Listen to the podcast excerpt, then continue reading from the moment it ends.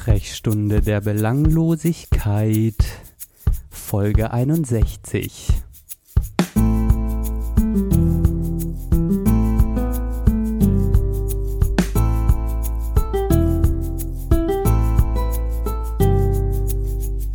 Ja, und heute senden wir das erste Mal aus Köln, denn der Johann ist bei der Nadine zu Gast und wir sprechen über das Thema Nachhaltigkeit. Hallo. Hallo. Hallo. hallo Nadine, hallo Johann. hallo. hallo, liebe Hörerinnen und Hörer. Danke, Hat Benne, für die tolle Einführung. War ganz gut spontan performt, oder? Ich bin jetzt doch auch ein bisschen äh, stolz auf mich. Spontan performt. Ich bin heute auch mit meinem mobilen äh, Aufnahmedingens unterwegs. Ne? Da kann immer mal sein, dass es da nicht ganz so toll klingt. Aber ich denke, ich bin zuversichtlich. Ich auch. Ich ja? auch. Ja. Gut. Ja, also ich bin total glücklich. Wir haben äh, die Nadine da, ähm, weil wir heute in der zweiten Hälfte über das Thema Nachhaltigkeit sprechen wollen und Nadine eine ganz tolle Expertin ist.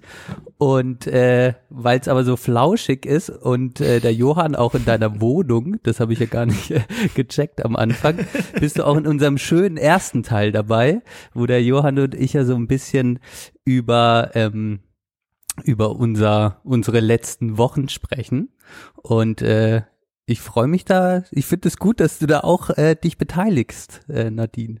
Ja, ich freue mich voll dabei zu sein. Ich habe eben schon zu Johann gesagt, ich finde es total spannend, mal Backstage bei eurem Podcast dabei zu sein und zu sehen, was ihr alles für cooles Equipment habt und äh, was ihr alles hier macht. Mega cool. Ich habe ja, natürlich schon gezeigt, was wir hier alles für tolle Sachen benutzen. Ne? Ultraschall haben wir, nennen wir oft genug. Podlove ja, nutzen wir, wir auch. Wofür müssen wir noch Werbung machen? Ja, hier, wir können ja mal unser Werbe. Sprechstunde ne? der Belanglosigkeit präsentiert von Ultraschall, UD Media Web Hosting, Auphonic und Podlove. Wow, genau. jetzt, jetzt, bist du, jetzt bist du up to date, Nadine. ich bin komplett im Bilde, ja. Ja, so, sollen, wir dich jetzt, sollen wir dich jetzt noch schon mal einführen? Nadine, wer bist du denn eigentlich? äh, wer bin ich und was mache ich eigentlich so? Ja. Soll ich ein paar Sachen ähm, zu mir so sagen? Ja, doch gerne. Ich, ich finde es ja? eigentlich immer gut, Benne, du hast äh, viel recherchiert. Benne hat, glaube ich, noch nie so viel recherchiert wie jetzt über dich. Tatsächlich. ja, ja, das stimmt schon ein bisschen. wollte ich das ein bisschen konterkarieren und äh, dir auch einfach mal kurz die, die Zeit lassen. Äh, genau. Ja, ich meine, wir, wir, wie gesagt, wir gehen ins Thema in, in der zweiten Hälfte, aber mhm. äh, genau, erzähl doch mal ganz kurz. Ja, also ich überlege, wo, wo, wo fängt man bei sowas dann immer an? Ne? Das war der Urknall, dann Adam und Eva. Nee, ähm, also ich habe eigentlich im Kern Psychologie studiert und fasziniere mich auch total für ja die Psyche und den Menschen und alles, was da so mit einhergeht. Und bin jetzt so seit zwei Jahren eigentlich, war eigentlich schon länger, seit drei Jahren jetzt auf dieser nachhaltigen Schiene unterwegs. Und da interessiere ich mich halt auch äh, gerade da in Kombination auch mit der menschlichen Psyche und auch äh, also die ganzen Themen rund um Umweltpsychologie, also werden wir nachher glaube ich auch nochmal drauf eingehen. Ähm, aber ja, was bewegt den Menschen äh, dazu zu tun, was er tut? Und wie können wir Menschen dazu bewegen, uns nachhaltiger zu verhalten? Und äh, ja, diese ganzen Themen interessieren mich total. Und da bin ich jetzt gerade thematisch unterwegs. Das kam auch sehr stark äh, dadurch, dass ich im Unverpacktladen in Köln hier angefangen habe zu arbeiten. Und da ist es alles so sehr entstanden mhm. mit meinem nachhaltigen Weg. Ja. Genau, mhm. ich war davor lange in der Wirtschaft tätig, äh, in sogar in der klassischen Unternehmensberatung. Mhm. Also quasi äh, auf der anderen Seite der Nachhaltigkeit. ich war erst beim und äh, genau. Muss man ja auch kennenlernen. Muss man auch kennenlernen, äh, in der Tat. Nee, war auch eine total spannende Zeit, aber dann habe ich letztendlich da aufgehört, weil ich das Gefühl hatte, ich arbeite zu viel und das geht mir zu sehr gegen meine eigenen ethischen Vorstellungen mhm. von ganz vielen Dingen, die ich mir selber so, ja, vorstelle.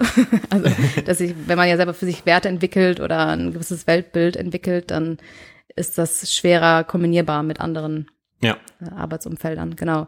Ich habe dann aufgehört und habe dann im Unverpacktladen angefangen und da fing dann so meine nachhaltige Reise halt, wie gesagt, an und seitdem bin ich da irgendwie so unterwegs und gebe viele Kurse rund um das Thema Nachhaltigkeit. Mhm. Das Wir kennen, ich habe dich ja schon mal an, angekündigt, einmal im, im Podcast. Äh, Mhm. da warst du nämlich bei Deutschlandfunk Nova, Nova, ja. 21 oder Ja, so heißt die genau. Sendung, ne? Genau, ich glaube, das habe ich mal einmal verlinkt. Ben, du erinnerst dich, ne? Ja, ja, ja, ich habe mir das heute, ich habe es Nadine auch gesagt, ich habe mir das heute nochmal angehört. Ah ja, sehr gut. Ja. Damit du nicht die gleichen Fragen nochmal stellst. Unter anderem, äh, das war Teil meiner Recherche. Okay, sehr gut. ja, äh, total spannend, äh, was du jetzt schon gesagt hast, weil mir ist das direkt auch aufgefallen äh, bei meiner Recherche wiederum, Mhm. dass äh, das so eine spannende Kombi war, was ich so, äh, gefunden habe, was da über dich so stand oder steht. Äh, auch ähm, das erklärt vielleicht deinen ersten Weg, den du gegangen bist. Weil da auch sowas mit Personalentwicklung und Führungskräfte, ähm, was habe ich da gelesen? Äh, Führungskräfteentwicklung, Mitarbeiterauswahlverfahren und ich fand es total spannend einfach, diese Kombination direkt, Mhm. weil der auch irgendwie alles miteinander zusammenhängt, habe ich das Gefühl. Aber da komme ich Total, vielleicht, ja. genau, komme ich vielleicht später drauf. Ja. Und äh, was ich schon direkt total spannend fand, ich habe noch nie über das Thema Nachhaltigkeit in Verbindung mit Psychologie gedacht. Und heute ging mir irgendwie total das Licht auf, als ich dann so dich gehört habe. Und äh, es hat total viele Dinge in mir getriggert, aber da kommen wir auch später drauf. Also total spannend. Ja. Hat äh, Heute schaffen wir es Spaß tatsächlich gemacht. auch mal äh, tollerweise so einen schönen Teaser zu machen für die zweite Hälfte. Das finde ich sehr gut. Das, das klappt sehr gut. Wir haben es auf jeden Fall heute mit einer, äh, und da, da bin ich auch immer mal wieder äh, sehr, sehr offen, ob der Begeisterung, äh, wie Nadine das auch einfach macht, sozusagen diesen, diesen Schritt rauszugehen und äh, da, dann sozusagen fast halbtags irgendwie in Unverpacktladen zu arbeiten und zu gucken, wie das funktioniert und äh, und jetzt so ein eigenes Ding aufzuziehen, finde ich immer ganz faszinierend, äh, wo wir beide, oder ich will jetzt nicht für dich sprechen, Ben, aber nur bei mir ganz weit von entfernt bin, überhaupt, pff, ja, da in diese Situation zu kommen, überhaupt nur darüber nachzudenken.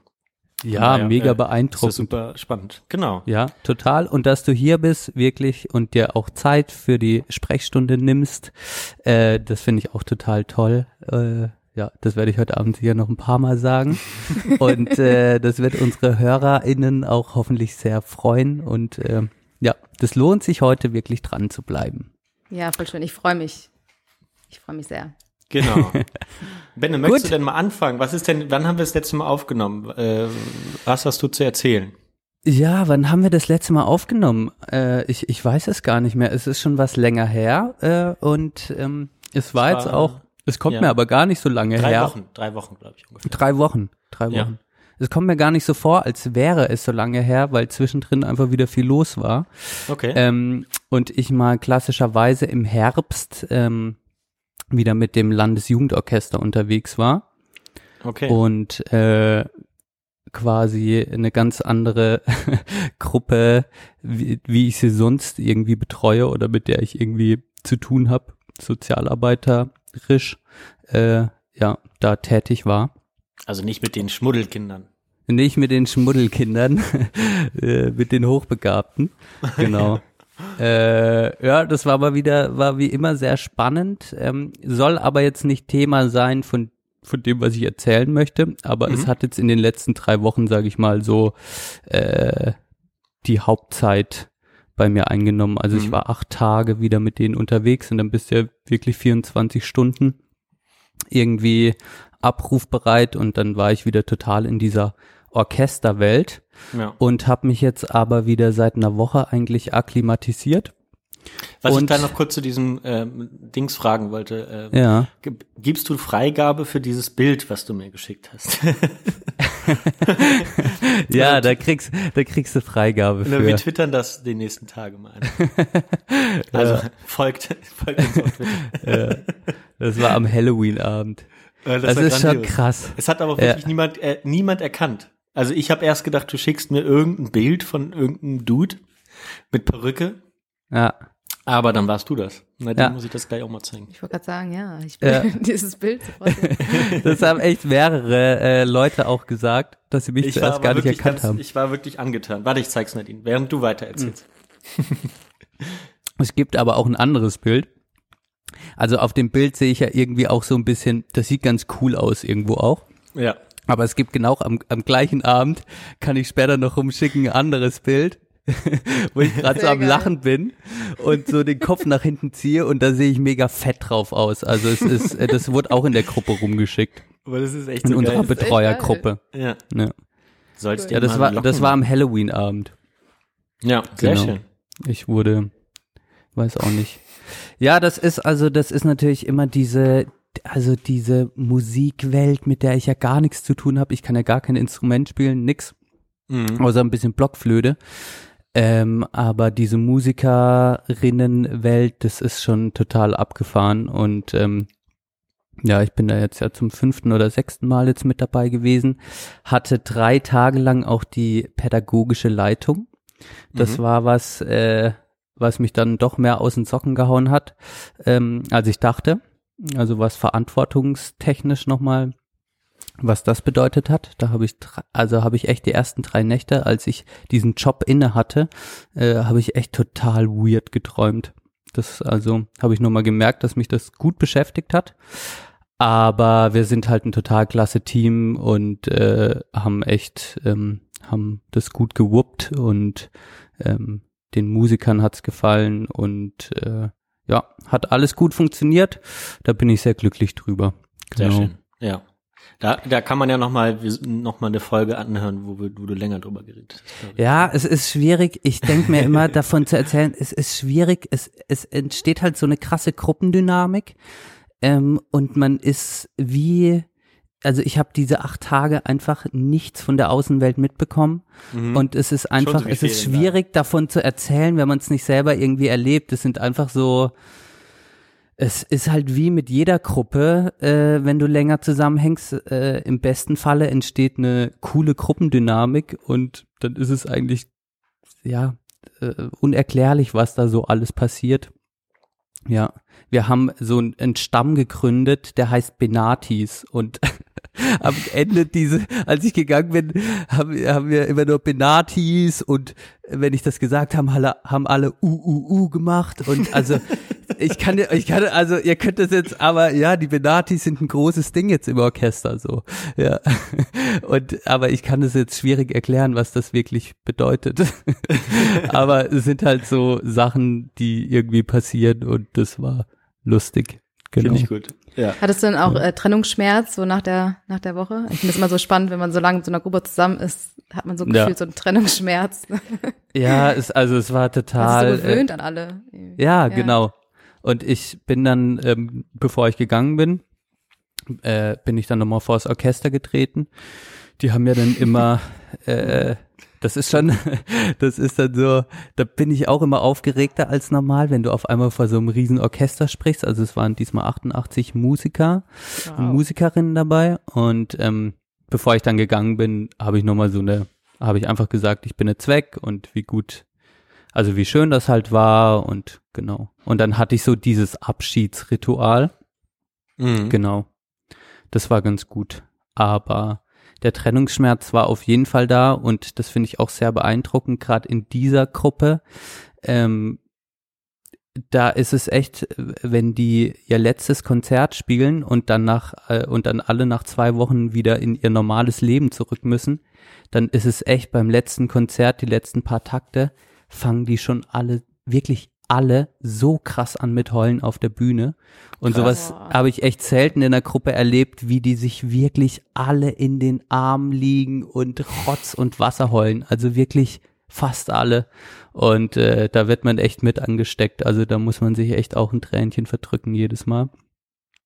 Weil die halt irgendwie, ich glaube, in einem Orchester spielen ist generell, das verbindet irgendwie, weil man Musik zusammen macht. Und dann sind es zum Teil ja schon krasse Nerds auch äh, einfach, wenn du so Ja. klassische Aber Musik sind die halt dann spielst. irgendwie unter sich so auch, Genau, ne? und dann tauschen die sich halt Mhm. auch so über klassische Musik aus und können das richtig ausleben, ihre, ihr, ihr, ihr, ja, ihre Leidenschaft und bei manchen ja auch wirklich, ähm, der Wille dann auch mal äh, Profimusiker zu werden und also das Mhm. macht schon eine macht schon was Besonderes aus. Ja, so. Ja. Und das merkt man auch selber. Ja. Jetzt erzähle ich doch total viel drüber, ey. Verdammt. Pech gehabt jetzt. Ja. Es ist halt witzig, wenn man mal mit so Leuten zusammenarbeitet, dann ist dieses Motivationsproblem nicht da. Die sind alle immer mega open-minded, was so Angebote angeht, die man jetzt als pädagogischer Betreuer irgendwie macht. Ähm, aber es sind halt auch so witzige Angebote, die die wollen, so einen Tanzabend zum Beispiel, weil die alle so Goldabzeichen in klassischen Tänzen haben. Und dann machen die da immer so, äh, machen die da ihre, ihre Partnertänze zusammen. Das ist echt, äh, ja, abgefahren. So kennt man gar nicht. Ja. Nur ja. Sehr schön, sehr schön. Jo. Das war jetzt doch schon dein, dein, dein Ich glaube, das war's jetzt schon. Gut, ich habe noch ein zweites Thema, das muss ich euch jetzt sagen, weil äh, vielleicht Nadine, äh, vielleicht hörst du ja auch gerne, oder also bei Johann weiß ich, dass er nicht so wirklich Hörspiele hört, aber ich weiß nicht, hörst du gerne Hörspiele, Nadine? Hm, eher weniger eigentlich. Okay. Okay. Gut, dann ist es für euch beide. Du warst bei drei Fragezeichen. Ich war bei den drei Fragezeichen. Ah. Ja, die höre ich tatsächlich gerne und TKKG auch. Also die beiden, aber jetzt nicht irgendwas. äh, Ich dachte eher an was Neueres. Okay, Ben, es gibt okay. auch Leute, die beides hören. Ja. Übrigens. Ja, genau, ich, also TKKG Ich kann ich nicht genau. hören. Ja. ja. Okay, Da war war, ich- äh, wer, wer, war- irgendwer hat mir das letztens auch erzählt, dass er da war. Aber okay, wie war's? Du warst aber nicht das erste Mal da sogar, ne? Ich war das zweite Mal da und es Mhm. ist einfach schon irgendwie strange, ne? So, Mhm. also erstmal sind das ja mittlerweile so riesige, oh, sorry, muss ich rülpsen. Das sind so riesige Locations, in denen die mittlerweile auftreten. Mhm. Und ähm, jetzt war ich halt in der SAP Arena in Mannheim. Und da passen halt Ach, krass. 15.000 Leute rein. Am Maimarktgelände da. Echt? Ja. Genau. Und Da dann ist das treten, ja auch dann direkt. ja, Wahnsinn. ja, genau. Ja, Ja. Und dann treten die quasi live auf, oder wie? Dann treten die live auf. Und ähm, die haben jetzt halt ähm, 40-jähriges Jubiläum. Das bedeutet, die haben 1979, also da waren die selber noch total jung, haben die halt die erste Folge aufgenommen. Krass. Und das ist halt schon total strange irgendwie, dass die 40 Jahre später immer noch die drei Fragezeichen aufnehmen. Und die finden das selber halt auch irgendwie total witzig, aber halt auch total geil. Und dann hast du wirklich ein Publikum, wo 80 Prozent, sage ich mal, über 40 ist. So. Das ist heftig. Und du hast eigentlich nur so 20 Prozent Kinder irgendwie. Also maximal wahrscheinlich. Ich kann sowas schlecht einschätzen. Ja. Das ist natürlich perfekt eigentlich für Familien sowas, ne? Also kann ich mir dann auch vorstellen. Wenn du jetzt mal Kinder haben solltest, äh, wenn du dann, dann könntest du da, da mit deinen Kindern auch hingehen, weil denen wird es sicherlich auch gefallen. Ja, so aber ich von muss, ich, ich, ja schon. Ich muss aber sagen, die Folge war schon auch ziemlich gruselig. Also, Okay. Also, er, aber das sind doch auch die, die alten Folgen ja auch teilweise, oder nicht? Ja, ich vergleiche das immer so, die, die, die härteste Folge für mich als Kind war immer Gespensterschloss. Die Gespenster. konnte ich lange nur die A-Seite hören und habe nie Ja. die B-Seite gehört. Und mit jetzt, dir. Und wenn ich jetzt das so Ges Gespensterschloss mäßig skaliere, dann war das vielleicht eine, eine 5 oder so. Von, Ja. also, also, also, Ach so, krass. Das, also das war schon noch mal krasser irgendwie. Von dem her fand ich so ein bisschen grenzwertig, wenn Mhm. ich jetzt, also was das angeht. Aber, ähm, aber an sich war es halt eine total coole Show, weil das Besondere da ist halt auch, dass die wirklich, ähm, ähm, also alles ja direkt live einsprechen. Und das finde ich schon faszinierend, wie krass die das einfach drauf haben und wie witzig das auch ist, wenn man einfach die Sprecher sieht zu den Stimmen, die man Mhm. normalerweise nur hört. Ah, und dann- cool. Es, es gibt halt dann diesen Clash, dass du ja irgendeine Vorstellung hast zu den Stimmen und dann aber die Sprecher in dem Moment siehst, aber trotzdem deine Vorstellung nicht zerstört wird von dem, was du dir eigentlich vorgestellt hast, weil die Sprecher ja keine Schauspieler sind, sie sprechen ja einfach nur. Mhm. Also das ist total abgefahren. Und ähm, auf der Bühne ist dann auch immer noch der, äh, ich habe mir das aufgeschrieben, Jörg Klinkenberg dabei. Und das macht die ist quasi, Geräusche, der macht die Geräusche. Und das ist halt auch abgefahren, weil der, weil die wirklich so genau abgestimmt dann ähm, sprechen und er dann mit ein paar Gadgets äh, einfach immer die, die, die Geräusche dazu macht. Und das ist halt, äh, das ist halt so cool und kreativ, wie der, was der sich überlegt hat, um diese Geräusche zu machen. Das ist halt auch total abgefahren. Ja. Cool. Ja. Machen die eigentlich irgendwas jetzt noch beruflich? Also machen die, machen die das hauptsächlich eigentlich? Nee, ich glaube nicht. Also Oder sind das ist quasi hobbymäßig? Ich glaube, die sind auch schon einfach Synchronsprecher, oder? genau, die sind einfach auch Ah, okay. Synchronsprecher noch von anderen ja, Schauspielern Spannend. und Schauspielerinnen. Aber das ist schon natürlich ungewöhnlich, dass man eigentlich so lange so ein Projekt hat irgendwie. Ja. Ja. Ja, und vor allem spielen die ja immer noch Kinder, ne? Oder mehr oder weniger Jugend. Ja, die sind immer noch 16, genau. Damit spielen die halt auch auf der Bühne. Ja, das ist natürlich irgendwie auch schön. Also junge Das ist halt geil, weil die auch so selbstironisch damit umgehen auf der Bühne. Okay. Und das ist halt äh, geil, wenn du so erwachsene äh, äh, Menschen da auf der Bühne siehst, die dann aber das halt total abfeiern irgendwie. Das ist Aber schon. hauen die, hauen die da irgendwie zwischendurch, also ziehen die die Folge komplett durch oder fragen die dann, äh, oder machen die noch so ein Zwischenprogramm irgendwie? Nee, also es gibt dann auch noch den, äh, sag ich mal, DJ so und der macht halt so die klassischen Sounds, die man auch aus den die man auch aus den Hörspielen kennt und Mhm. macht manchmal noch ein bisschen was dazu. Also ähm, da gibt's dann immer die kurzen Pausen von 30 Sekunden oder so, wenn dann äh, eine Szene quasi beendet ist. Mhm. Und äh, ja, sonst machen die schon auch, also die Show ist schon auch krass irgendwie, ne? Also die haben dann, also jetzt waren da drei so riesige Fragezeichen, die geleuchtet haben auf der Bühne. Und dann am Ende beim Bösewicht haben die dann auch, waren die dann, ähm, ist auch so Feuer irgendwo rausgekommen und dann waren die auch so in, waren die quasi in so einem Käfig und haben in so einem Käfig, also so ein bisschen Show machen sie. Ah, okay. Also die, die, also, aber die werden dann auch so abgefeiert wie so Rockstars irgendwie, ne? Also die stehen dann am Ende auf der Bühne und 15.000 Leute jubeln so mega krass und die stehen also da und können selber nicht glauben. Ich konnte es auch nicht glauben. Also ich konnte es auch nicht so richtig ernst nehmen irgendwie. Es war so, so ein Ding aus, ich kann es irgendwie nicht glauben, dass das so ist, aber es war auch total witzig einfach. Mhm. Ja. Und dann äh, sprechen die halt schon so ein bisschen auch mit dem Publikum und das, äh, das, die Lach, das Publikum lacht ja dann auch oder klatscht manchmal. Zum Beispiel, wenn die die Karte übergeben und dann die Karte vorgelesen wird. So, äh, also äh, drei Fragezeichen, wir übernehmen jeden Fall. Erster Detektiv Justus Jonas. So, dann, wenn das passiert, das ist quasi so ein episches Highlight und da sind die Leute fast aufgestanden. Also echt. Also, das wird dann halt so kultmäßig abgefeiert. Und was die jetzt bei der Folge so gemacht haben, ist, dass, dass die auch, ähm, dass die ganz viele, dass das so eine Folge war, wo die ganz viele alte Folgen mit einbezogen haben. Also der Andreas Fröhlich, der Bob, der, äh, der Sprecher von Bob, der hat die Geschichte äh, geschrieben, äh, die drei und der dunkle Taipan.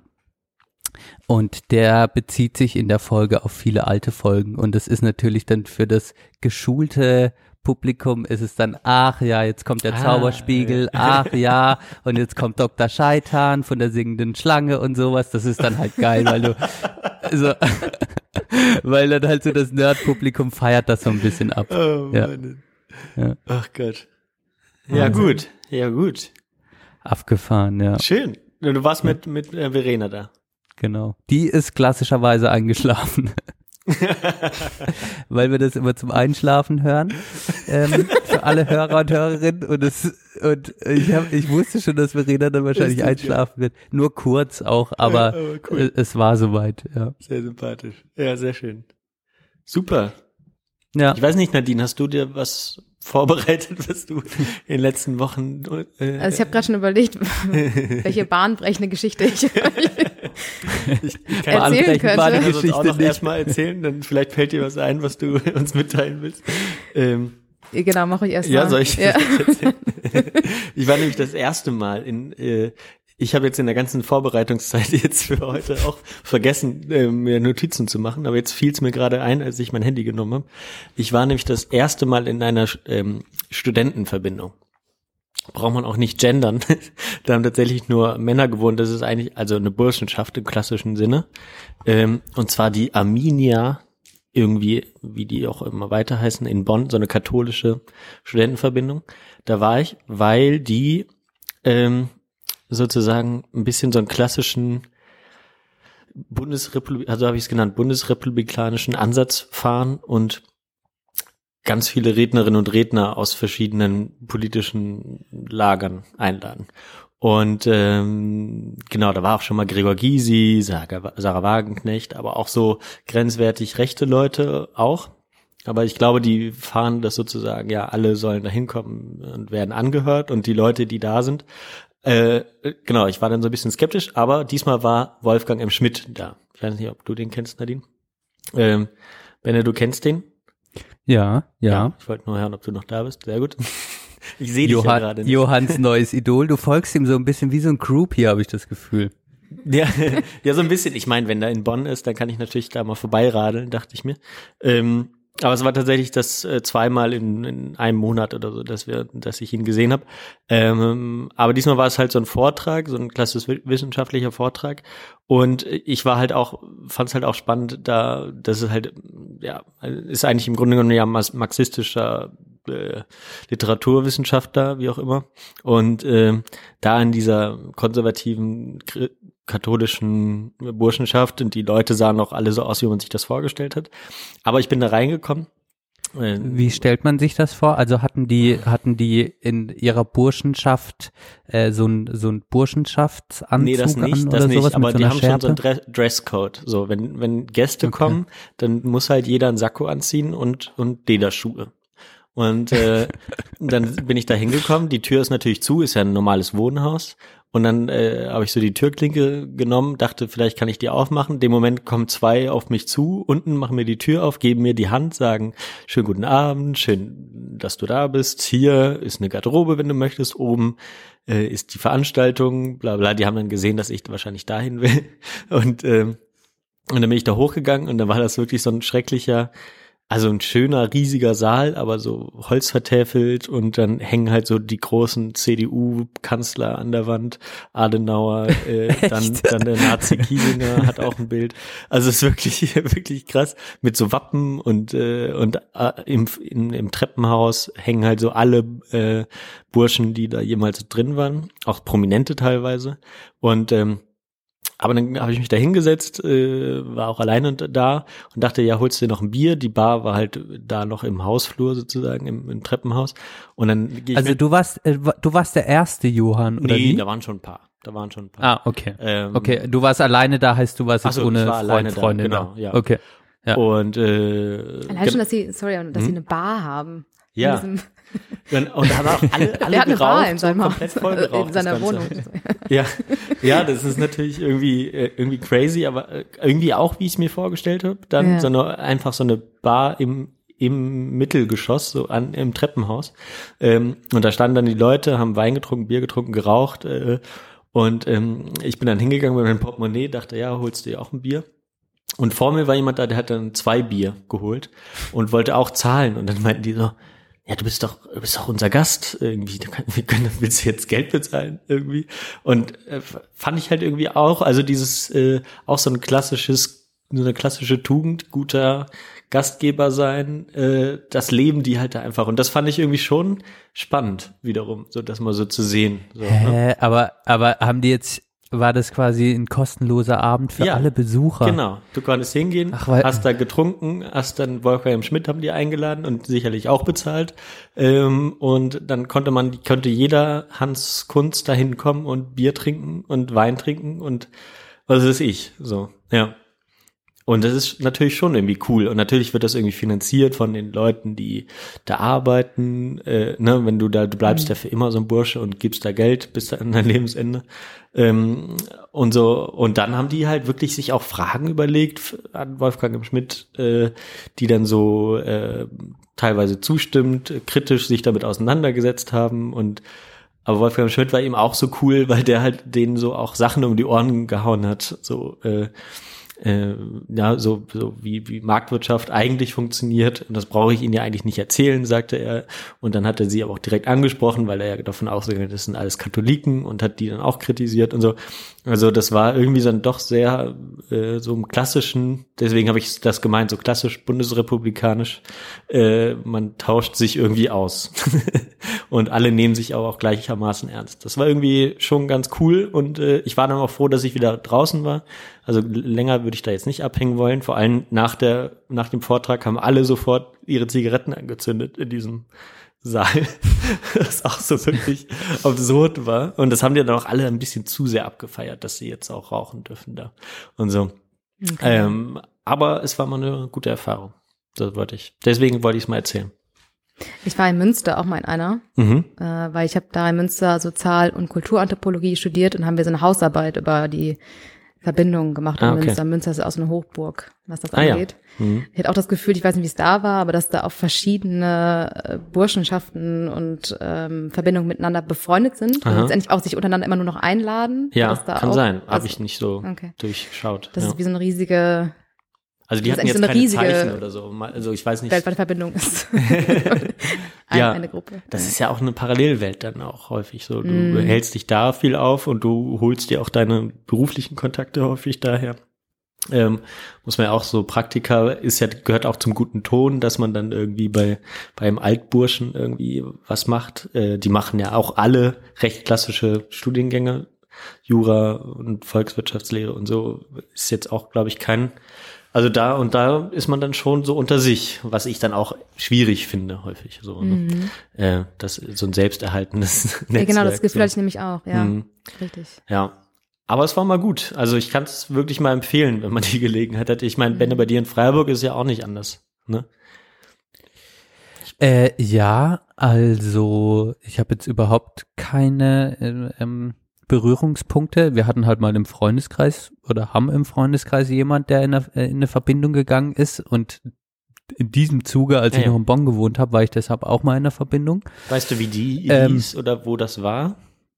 Ich habe es echt ehrlich gesagt schon wieder vergessen. Der ist ja jetzt mein Zahnarzt. Ich weiß. Ja, genau. Und da äh, habe ich dann auch das System einfach mal näher kennengelernt. Dann ist man irgendwie erst Fuchs und dann ist man irgendwie Bursche, Mhm. glaube ich. Mhm. Und das ist, und man bleibt dann lebenslang in dieser Verbindung und wenn man dann quasi einen guten Job hat, dann finanziert man halt, pumpt man halt wieder Geld in diese Verbindung. Dafür erhält man aber quasi Kontakte und wenn der Altherr dann hört, zum Beispiel, äh, du bist jetzt, machst Zahnmedizinstudium Mhm. und äh, dann ist ein Altherr in so einer Praxis und geht in die Rente, dann ist die Wahrscheinlichkeit, dass das dann so ein Bursche bekommt oder der dann in der, die geben sich das quasi, äh, schieben sich so ihre ja. Dinger da hin und her.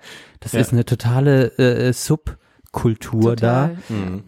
Also es ist total krass. Ich habe da nur so ein bisschen reingesneakt und und war so, okay, wow, da wird wahrscheinlich so viel hin und her geschoben und gemacht, was man gar nicht mitbekommt. Aber nur das bisschen, was ich mal ein bisschen erleben durfte, äh, ja, hat mich schon so verwundert zurückgelassen, weil man hat das Gefühl, man ist so in eine in einer Gesellschaft vor 70, 80 Jahren und die machen das irgendwie immer noch so nur Ja. ein bisschen getarnt oder so. So, so hatte sich das ein bisschen angefühlt.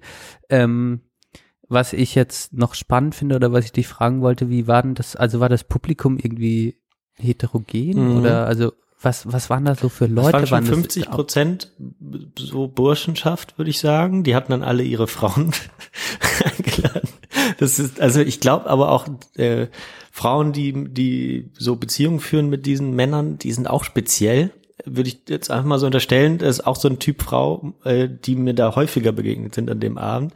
Ähm, also genau, da waren halt die Burschen häufig mit ihren Freundinnen Und äh, dann war so die Hälfte ungefähr so Leute, die Wolfgang halt kannten. Und äh, unter anderem ich und dann aber auch so genau so ein studentisches, klassisch, klassisch studentisches Publikum irgendwie. War natürlich irgendwie auch spannend. Ähm, auch alle so ein bisschen zurückhaltend, so, uh, können wir das jetzt hier gut finden, dass das jetzt hier ist und äh, können wir jetzt hier überhaupt hingehen und äh, aber so, und weil Wolfgang das irgendwie auch so angenommen hat, der, der passt da ja auch irgendwie noch ein bisschen besser rein sogar, ähm, war das dann, der hat das dann so ein bisschen zusammengeführt. War gar nicht ein ganz gute, guter Vibe dann am Ende.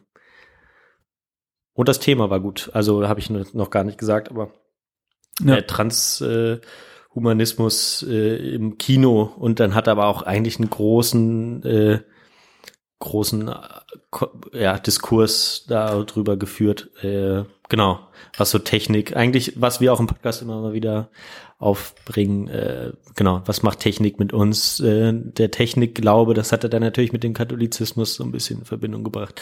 Und, ähm, und dann das gespiegelt, wie das im Kino eben sich in den Jahren entwickelt hat, von Western bis Science Fiction. Ähm, Genau, auch alles sehr, wie unkritisch das dann teilweise besprochen wird im Kino und so weiter. Ähm, ja, also war auf jeden Fall äh, sehr cool, muss ich schon sagen. War dann so anderthalb Stunden, einfach freier Vortrag, muss man schon sagen. Auch krasse Leistung. So habe ich mir auch mal wieder was abgeschaut. Ja, wie man sowas machen kann. Abgefahren. Ja. Okay. So viel Gut. dazu. Wow. Hm. Ja, Nadine, wie sieht's Johann. bei dir aus? Ja, also ich habe gerade überlegt und ich glaube, ich erzähle euch die Geschichte von einer sehr guten Freundin von mir, die jetzt im Camper wohnt. Ah, Genau. Ist die in der Eifel? Ja, okay, genau, Da hab ich ja. mit Valentin schon ein bisschen. Ja, da ich war neulich gesprochen. noch mal mit ihr dem Camper in der Eifel Mhm. Urlaub machen.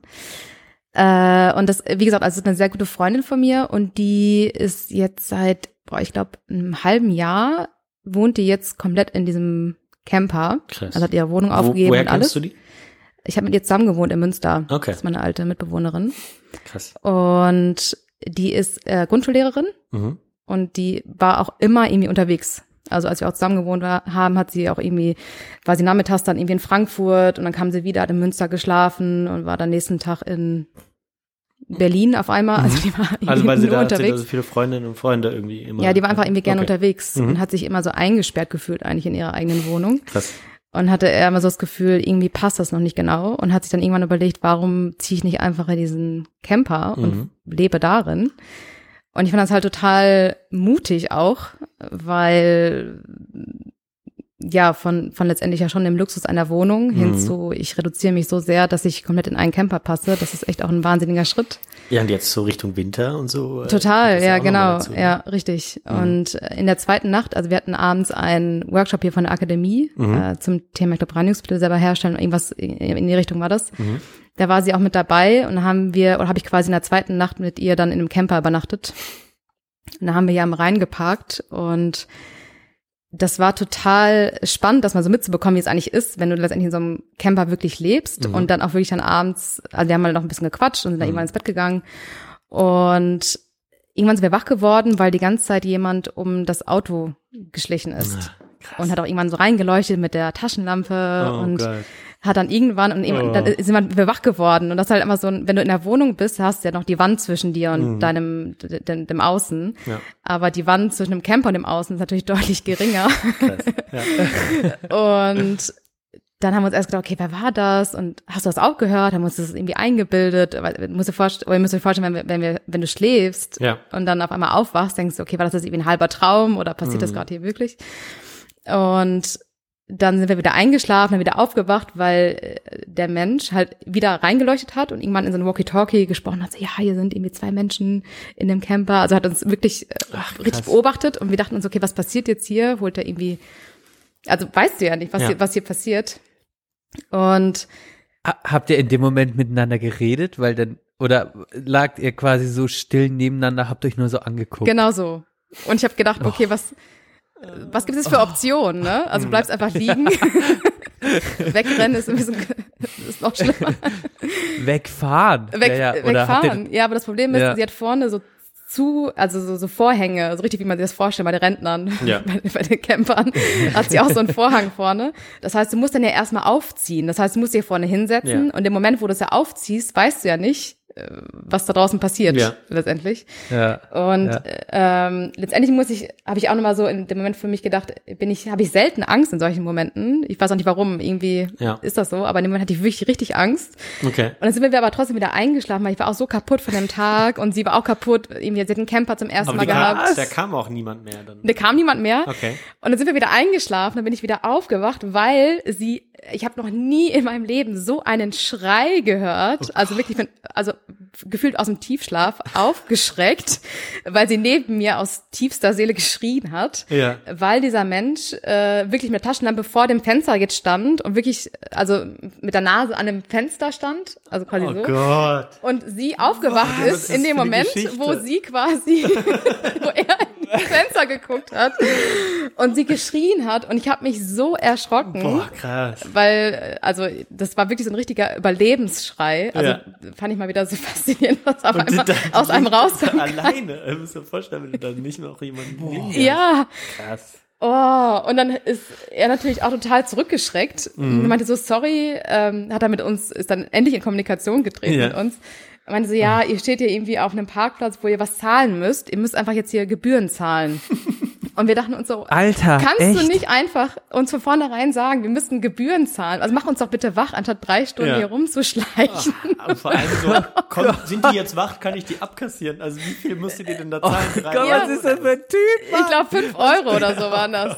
Oh. Das ging wirklich drei, vier Stunden, das müsst ihr euch mal vorstellen. Oh Gott. Hat er noch mit sein, hat er seinen Chef noch nachts wach gemacht, Was? um ihm zu sagen, dass wir da irgendwie parken, ohne Ticket zu ziehen. Der war wach und konnte auch nicht schlafen. Wir hatten die ganze Zeit Schiss, vier Stunden anstatt es Ja. Ja, das war auf jeden Fall abgefahren. Und jetzt waren wir ähm, nochmal in der Eifel.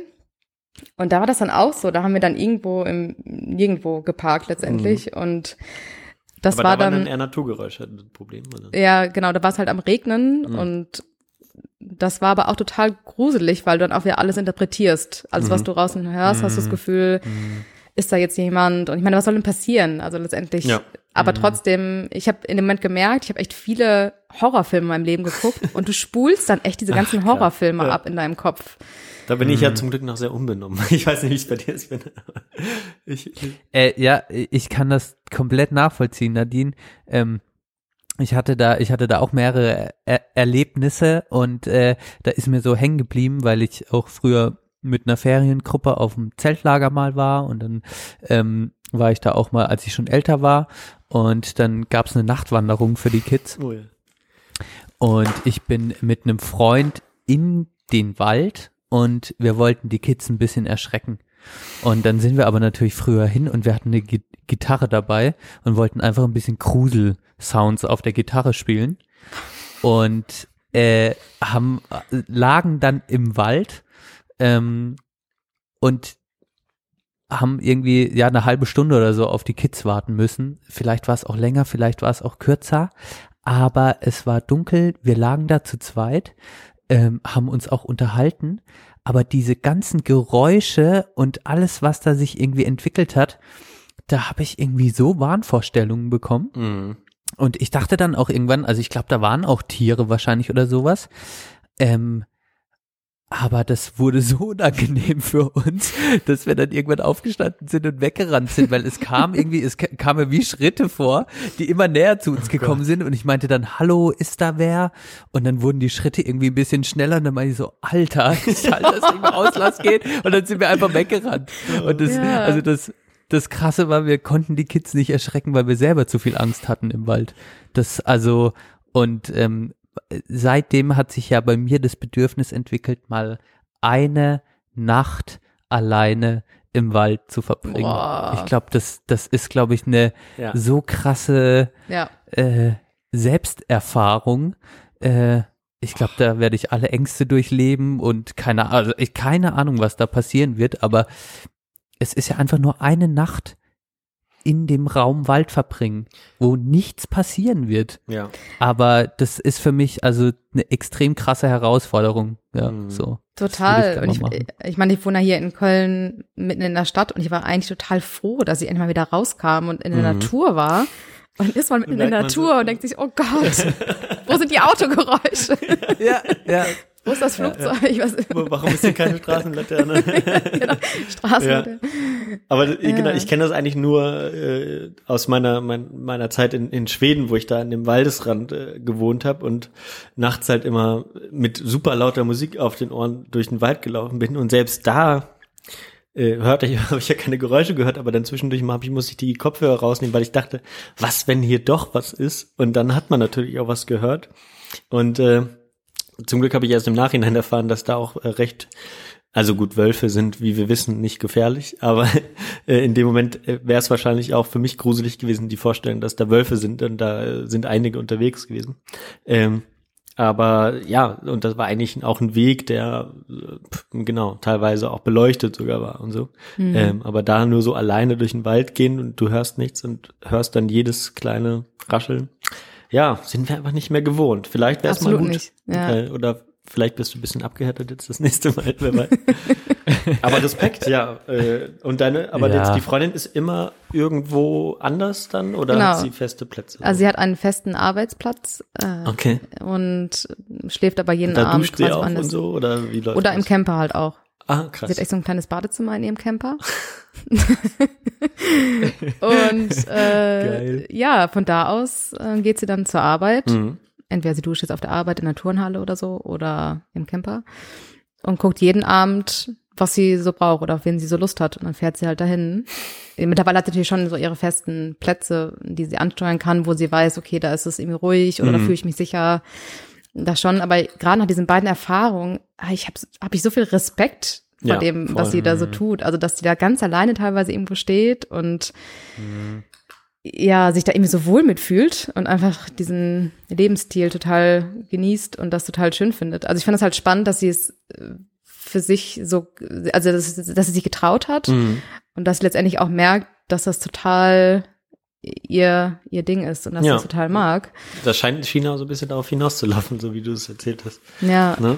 Immer irgendwie sowieso nicht gern zu Hause oder egal wo. genau. Ne? Und jetzt kann sie das so, kann sie das halt irgendwie ausleben und ist total minimalistisch unterwegs in ihrem Camper, was total cool ist, weil sie einfach nur das kauft, was sie wirklich braucht Mhm. und ähm, ja, hat da irgendwie auf kleinsten Raum, ja, nur das, was sie letztendlich zum Leben benötigt und Ja. hat keinen, keinen Platz oder irgendwie Möglichkeiten, was anzus anzuhäufen, was nicht notwendig ist. Und das ist eigentlich total Mhm. inspirierend, irgendwie mal so zu leben. Weil in so einer Wohnung hast du ja schnell mal so Ecken, ne? Wo dann irgendwie alles Mögliche anhäufen kannst. Oder der Keller. Brauchst du mir nicht sagen. Ja, auch, dass es ein Stück weit gemütlich ist, weißt du? Ja, genau. So in der Wohnung ist ja, man füllt ja auch eine Wohnung sinnloserweise mit irgendetwas, damit es nicht so leer ist oder Total. damit es nicht so halt oder so. In so einem Camper hast du natürlich, da, da muss man halt jeden, jedes, jedes kleine Fleckchen, was man da hat, irgendwie äh, sich so gut überlegen, das, was ja. man da jetzt hinmacht, äh, was, was man wirklich irgendwie nur braucht, da kann man halt nichts anhäufen. ja, Das ist eigentlich, das ist schon spannend. Ja. Ja, Auf jeden Fall. total. krass. Sehr gut. So, Mensch, jetzt sind wir gut ins Plaudern gekommen. Ich glaube, wir sind schön warm. Äh, können wir ein kleines Päuschen machen? Wir machen erstmal Musik und dann gehen wir in die zweite Hälfte. Was sagst, sagt ihr? Ja, Ja? Ja. Ja. Ben sehr auch? gut. Finde ich gut. Gut. Komm, dann lass uns doch Musik auf die Playlist tun. Ja, Nadine darf natürlich anfangen. Ja, Wow. unbedingt. Äh, ich habe mir gerade überlegt, also ich habe gerade ein absolutes Lieblingslied, das ist äh, Golden Thrones von, ich muss mal, ich vergesse den Namen immer, ich bin ganz schlecht im Band, von Golden. Templars. Wir auch, wir auch, wir auch. Ah, okay. Furchtbar. oh, habe ich auch vor kurzem drauf gemacht. Ah. Witzig. Super. Hast du drauf also nicht gemacht? das Lied, aber die Band. Von wem ist das? Bitte? Kate Tempest, Ach, oder? von Kate. Nee, von, nein, von der Oh. Entschuldigung. Ich kam gerade. Von wem? Templars ganz heißt wild. Temple. Okay, guck ich? Ja, guck ich gleich mal raus. Ach, dann doch nicht. Temples. Ja, okay, noch nicht, noch nicht gehört. Temples. oder Temples. Siehst du, Templars. Temples. okay. Warte mal, kenne ich das? Ja. Ah. Doch. Ich guck gleich nochmal. Okay. Benne, komm, du bist dran. Sehr schön. Ja, ähm, ich mach, ähm, ich habe mir heute überlegt, mal was von Blumentopf auf äh, die Playlist zu machen. Mal wieder. Denn witzigerweise hatten wir beim LJO auch zwei Leute aus Bayern mit dabei, zwei Betreuer, die gebürtig aus Bayern kommen und die kannten, die haben irgendwie einer von den Betreuern hat immer Blumentopf gehört und ich habe schon ewig keinen Blumentopf gehört und habe früher immer Blumentopf gehört und dann dachte ich, ähm, mache ich Blumentopf jetzt mal auf die auf die Playlist und äh, ich äh, dachte mir, es ist schwierig, ein Album auszuwählen, aber ich nehme von dem Album Gern geschehen. Das Lied äh, Blumentopf featuring Johanna, ähm, da läuft was schief. Johanna, da läuft So was auch schief. ein bisschen, äh, da, so ein bisschen politisches Lied. Genau. Okay. Hören wir rein. Sehr schön. Rein. Oh, guter Text guter aus dem Text. Jahre 2003. Da war ein Okay. heißer Sommer. Da, da war das noch was Besonderes. Stimmt, ja. Ich kann mich erinnern, im Jahr 2000, 2002 war, war, äh, hat es mega viel geregnet und 2003 war es extrem heiß. Mhm. Da war das noch was Besonderes. Tja, schau an, wo wir gelandet sind. okay, Ja. da mache ich noch was drauf und zwar die ähm, die Band ähm, Los Bichos sind, sind fünf Frauen. äh, das ist grandios, grandios gut. Ähm, und äh, der Song ähm, heißt P Pista. Oh, jetzt pop. Jetzt poppt das hier, wenn ich Pista sage. Pista Great Start. Also das Mikrofon poppt. Benne, du weißt, wovon ich rede. Ja. Pista Great Start von Los Bichos. Mache ich drauf. Das ist sehr gut. Also Klingt vielversprechend. Also nicht nur, äh, nicht, nicht nur äh, so gesagt. Ja, das könnt ihr anhören auf unserer Playlist Sprechstunde der Belanglosigkeit auf Apple Music oder Spotify. Und jetzt würde ich sagen, Ja. Bis gehen wir gleich. in die Pause, machen uns nochmal ein bisschen frisch und dann sind wir zurück mit Nadine und dem coolen Thema, dem spannenden Thema Nachhaltigkeit. Also bleibt dran und bis gleich. Bis gleich.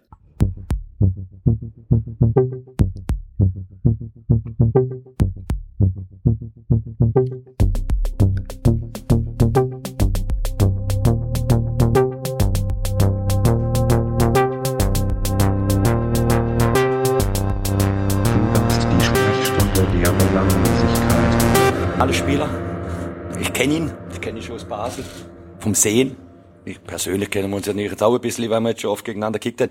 Und dann kommt er, und er kam aber so schnell, der Ball ist gekommen, und dann hat er mich halt einfach, bumm, äh, über den Hufe gerannt. ja. Über die Hufe krennt. Sagt man im Du Alemannischen. hast vergessen, was er danach gesagt hat. So sagt man das halt im Badische, über der Hufe grennt. Im Alemannisch. Ja, im Alemannischen. genau, stimmt. Über die Hufe krennt. Sehr schön. Ja. Ja, wir sind, war eine, war eine gute, gute erste Hälfte. Wir sind warm, haben wir gerade festgestellt, Nadine und ich nochmal. Äh, Valentin, Nadines Freund kann man äh, mal erwähnen, äh, hat gesagt, du hast dein, dein, dein rotes Arbeitsgesicht aufgesetzt. Du bist also im, im Tunnel. Im Arbeitstunnel. Ich hoffe, das durfte ich jetzt sagen, sonst schneide ich es noch raus. okay, Valentin sagt aus, okay. Gut. es ist eine schöne, auch eine sehr familiäre Sendung heute. Ja, das ist schon spannend, ne? Also äh, äh, ihr, ihr kennt euch ja viel, viel länger. Ähm, ich, ich sneak in eure Familie ein bisschen rein, aber ich fühle mich total wohl. Ihr strahlt das auch auf, auf mich nach Freiburg aus. Also ich fühle mich total, ich habe das Gefühl, ich, ich bin quasi gegenüber von eurer Couch. Sehr schön. Also ihr habt, ihr habt eine gute Aura bis nach Freiburg. Das ist schön. Genau. ich hatte so eben schon soll's überlegt, warum machen die nicht so ein drei Fragezeichen 2.0? Wir wollten das immer mal. Wir wollten das immer Wenn wir jetzt anfangen und in 40 Jahren, das, dann können wir vielleicht auch die Bühnen, die Bühnen erobern. Das wäre echt geil. Wir versuchen es Genau. immer noch so blauäugig mit dem Podcast. Vielleicht machen wir den ja auch noch in 40 Jahren. Aber immer noch in unseren Kinderzonen. Ach, schön. Ja, super. Folge 61 haben wir das schon gesagt. Heute. Folge 61, wir nehmen auf am äh, 12.11.2019. Mhm. Gestern war ja Karneval Anfang, stimmt. Oh wow. Ganz, ganz Das groß. ist ja Ja. das Gegenteil von Nachhaltigkeit vielleicht. Auf jeden Fall. Karneval. Ja. Es ist so der Endgegner ja genau. oder die Endgegnerin. Ja, äh, das ist mir direkt eingefallen zum Thema Nachhaltigkeit, als wir vorhin über den Marathon gesprochen haben. Da hat Köln ja dieses Jahr so ein bisschen probiert, das Thema Nachhaltigkeit aufzufassen und hat das meiner Meinung nach sehr, sehr schlecht umgesetzt. Mhm. Mhm. Ähm, Da ging es um so Plastikbecher und äh, ja, dieser ganze Müll, was so ein Halbmarathon macht. Und das endete darin, dass nach dem, nach dem Halbmarathon oder Marathon hat man dann so einen riesigen Plastiksack bekommen, in dem man sich einhüllen konnte. Zum Wärmen. in dem da alle rumgelaufen Jeder hat so eine sind. zweimal zwei Meter Plane Plastik bekommen. Ich habe sie nicht bekommen, äh, genommen, aber äh, es war es war wirklich faszinierend zu sehen, weil das dann auch der der der Banksponsor war, der das dann irgendwie ge- gesponsert hat. Und du hast dann deine Holzmedaille, also die Medaille war dieses Jahr aus Holz, besonders Ah, nachhaltig. okay. Und danach hast du dann deine zweimal zwei Meter Plastikplane bekommen. das war Das äh, beobachte, beobachte ich tats tatsächlich immer wieder, dass Mhm. vieles versuchen, aber dann doch irgendwie so kläglich scheitern. also ich finde das immer so ein bisschen zwiegespalten. Auf einer Mhm. Freue ich mich natürlich immer, wenn viele was unternehmen und das auch irgendwie nachhaltiger gestalten wollen oder zumindest irgendwie versuchen, es zu tun. Mhm. Und gleichzeitig dann so, okay, aber jetzt nicht in aller Konsequenz ja. wird es dann auch mal Genau. leider umgesetzt. Ne? Ja, aber meinst du, okay, das, das geht dann irgendwie, äh, also, genau, so von, ist das, ist das ein Prozess, der stattfindet? Äh, Bringt das die Leute dann zum Ziel? Hoffst du da drauf? Äh, oder ist dann sicherlich auch mal so, mal so, mal so bei dir, dass du dann auch mal denkst, ah, ich verzweifle daran, dass es nicht schnell genug geht oder die Leute lernen es dann doch nicht, aber vielleicht bringt es auch zum Ziel oder wie siehst du? Mhm. Ja, total gute Frage. Also ich finde halt auch, dass es ein absoluter Prozess ist. Und Das Mhm. sage ich auch immer allen Menschen, die letztendlich auch damit anfangen, dass man irgendwo anfängt und auch wer Rückschritte macht und auch nicht alles perfekt machen kann. Ich habe auch das Gefühl, dass so ein ganz viel, so ein großer Perfektionismus rund um dieses Thema Nachhaltigkeit. Also dass auf einmal, auf einmal irgendwie alles umgewälzt wird und alles, was wir tun und konsumieren, wird auf einmal im, im Lichte der Nachhaltigkeit betrachtet. Was ja total schön ist, aber ich glaube, wir müssen da so ein bisschen Stress rausnehmen. Deswegen, ja, finde ich das Mhm. auf jeden Fall gut, dass da so ein Umdenken stattfindet und dass es zumindest schon mal versucht wird. Mhm. Ist besser, als dass es dann jetzt gar, letztendlich gar nicht irgendwie im, in Betracht gezogen wird. Und ähm, genau, das ist auf jeden Fall ein Anfang. Wer weiß, wie es nächstes Jahr ist. Ja. Vielleicht haben sie dann nicht mal die Plastikplane. ja, das wäre mal spannend zu sehen. Ja.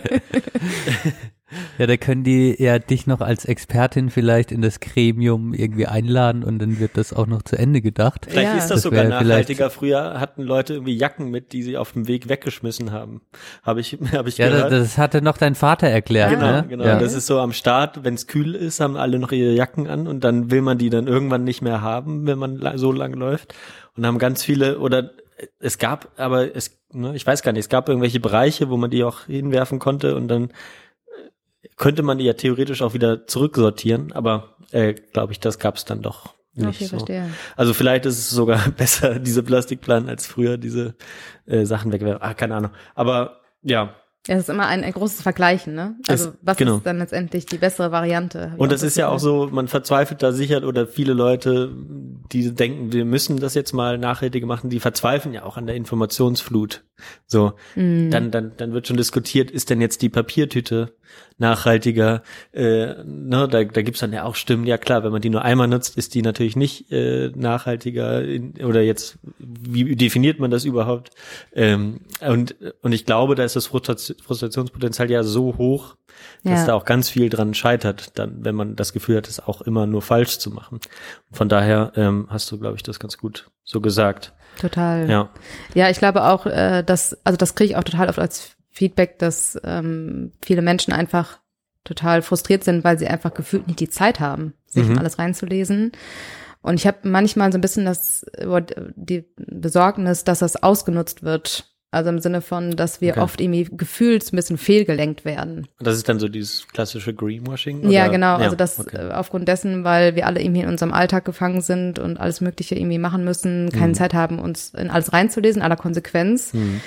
Und dann jetzt so ein, auf einmal so ein riesiger, nachhaltiger Wirtschaftsmarkt entsteht, der uns suggeriert, was Gutes zu tun, aber letztendlich unterm Strich auch nicht viel besser ist. Ja. Und das finde ich immer so ein bisschen prekär Mhm. und schade an der Stelle, dass das letztendlich dann gefühlt wieder so fehlgelenkt wird und alle reden auf einmal über Plastik, aber Ja. die wirklichen Themen Das so, ist ja dann auch Hebel genau. sein können, werden dann immer noch ausgelassen. Ja, Ne? das hat man ja so beim Umweltministerium gemerkt auch. Ne? Dann, Ja. dann wurde ganz schnell jetzt die, die Plastiktüte nochmal neu abgeschafft Ja. im Supermarkt äh, und damit war das Thema dann auch schon wieder erledigt. Äh, genau. Über Verpackungen und so weiter hat man nicht gesprochen.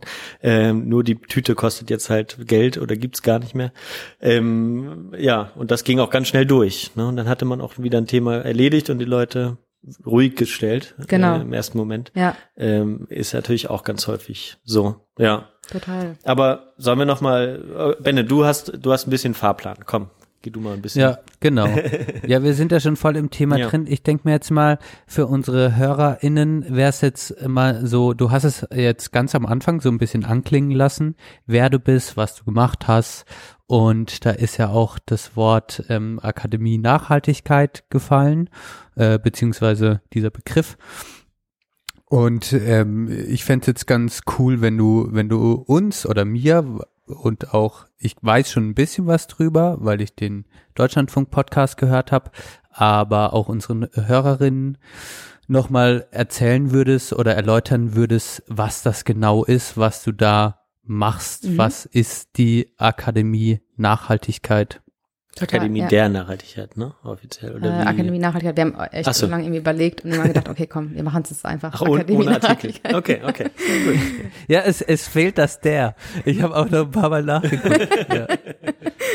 Ich war auch, vielleicht kannst Ich du muss das mal erstmal rebranden. erklären. Ich wollte es jetzt richtig sagen, aber ich muss mich jetzt auch disziplinieren. Okay, habe ich auch Ja. was gelernt. Das ist gut. Ja, genau. Ja, also ich habe ja wie gesagt in dem Unverpacktladen Tante Olga angefangen zu jobben und eine der Gründerinnen, die Olga Witt, die mit der habe ich mich einfach sehr gut verstanden und die macht ja auch sehr viele Vorträge zum Thema Zero Waste und auch nachhaltiges Leben.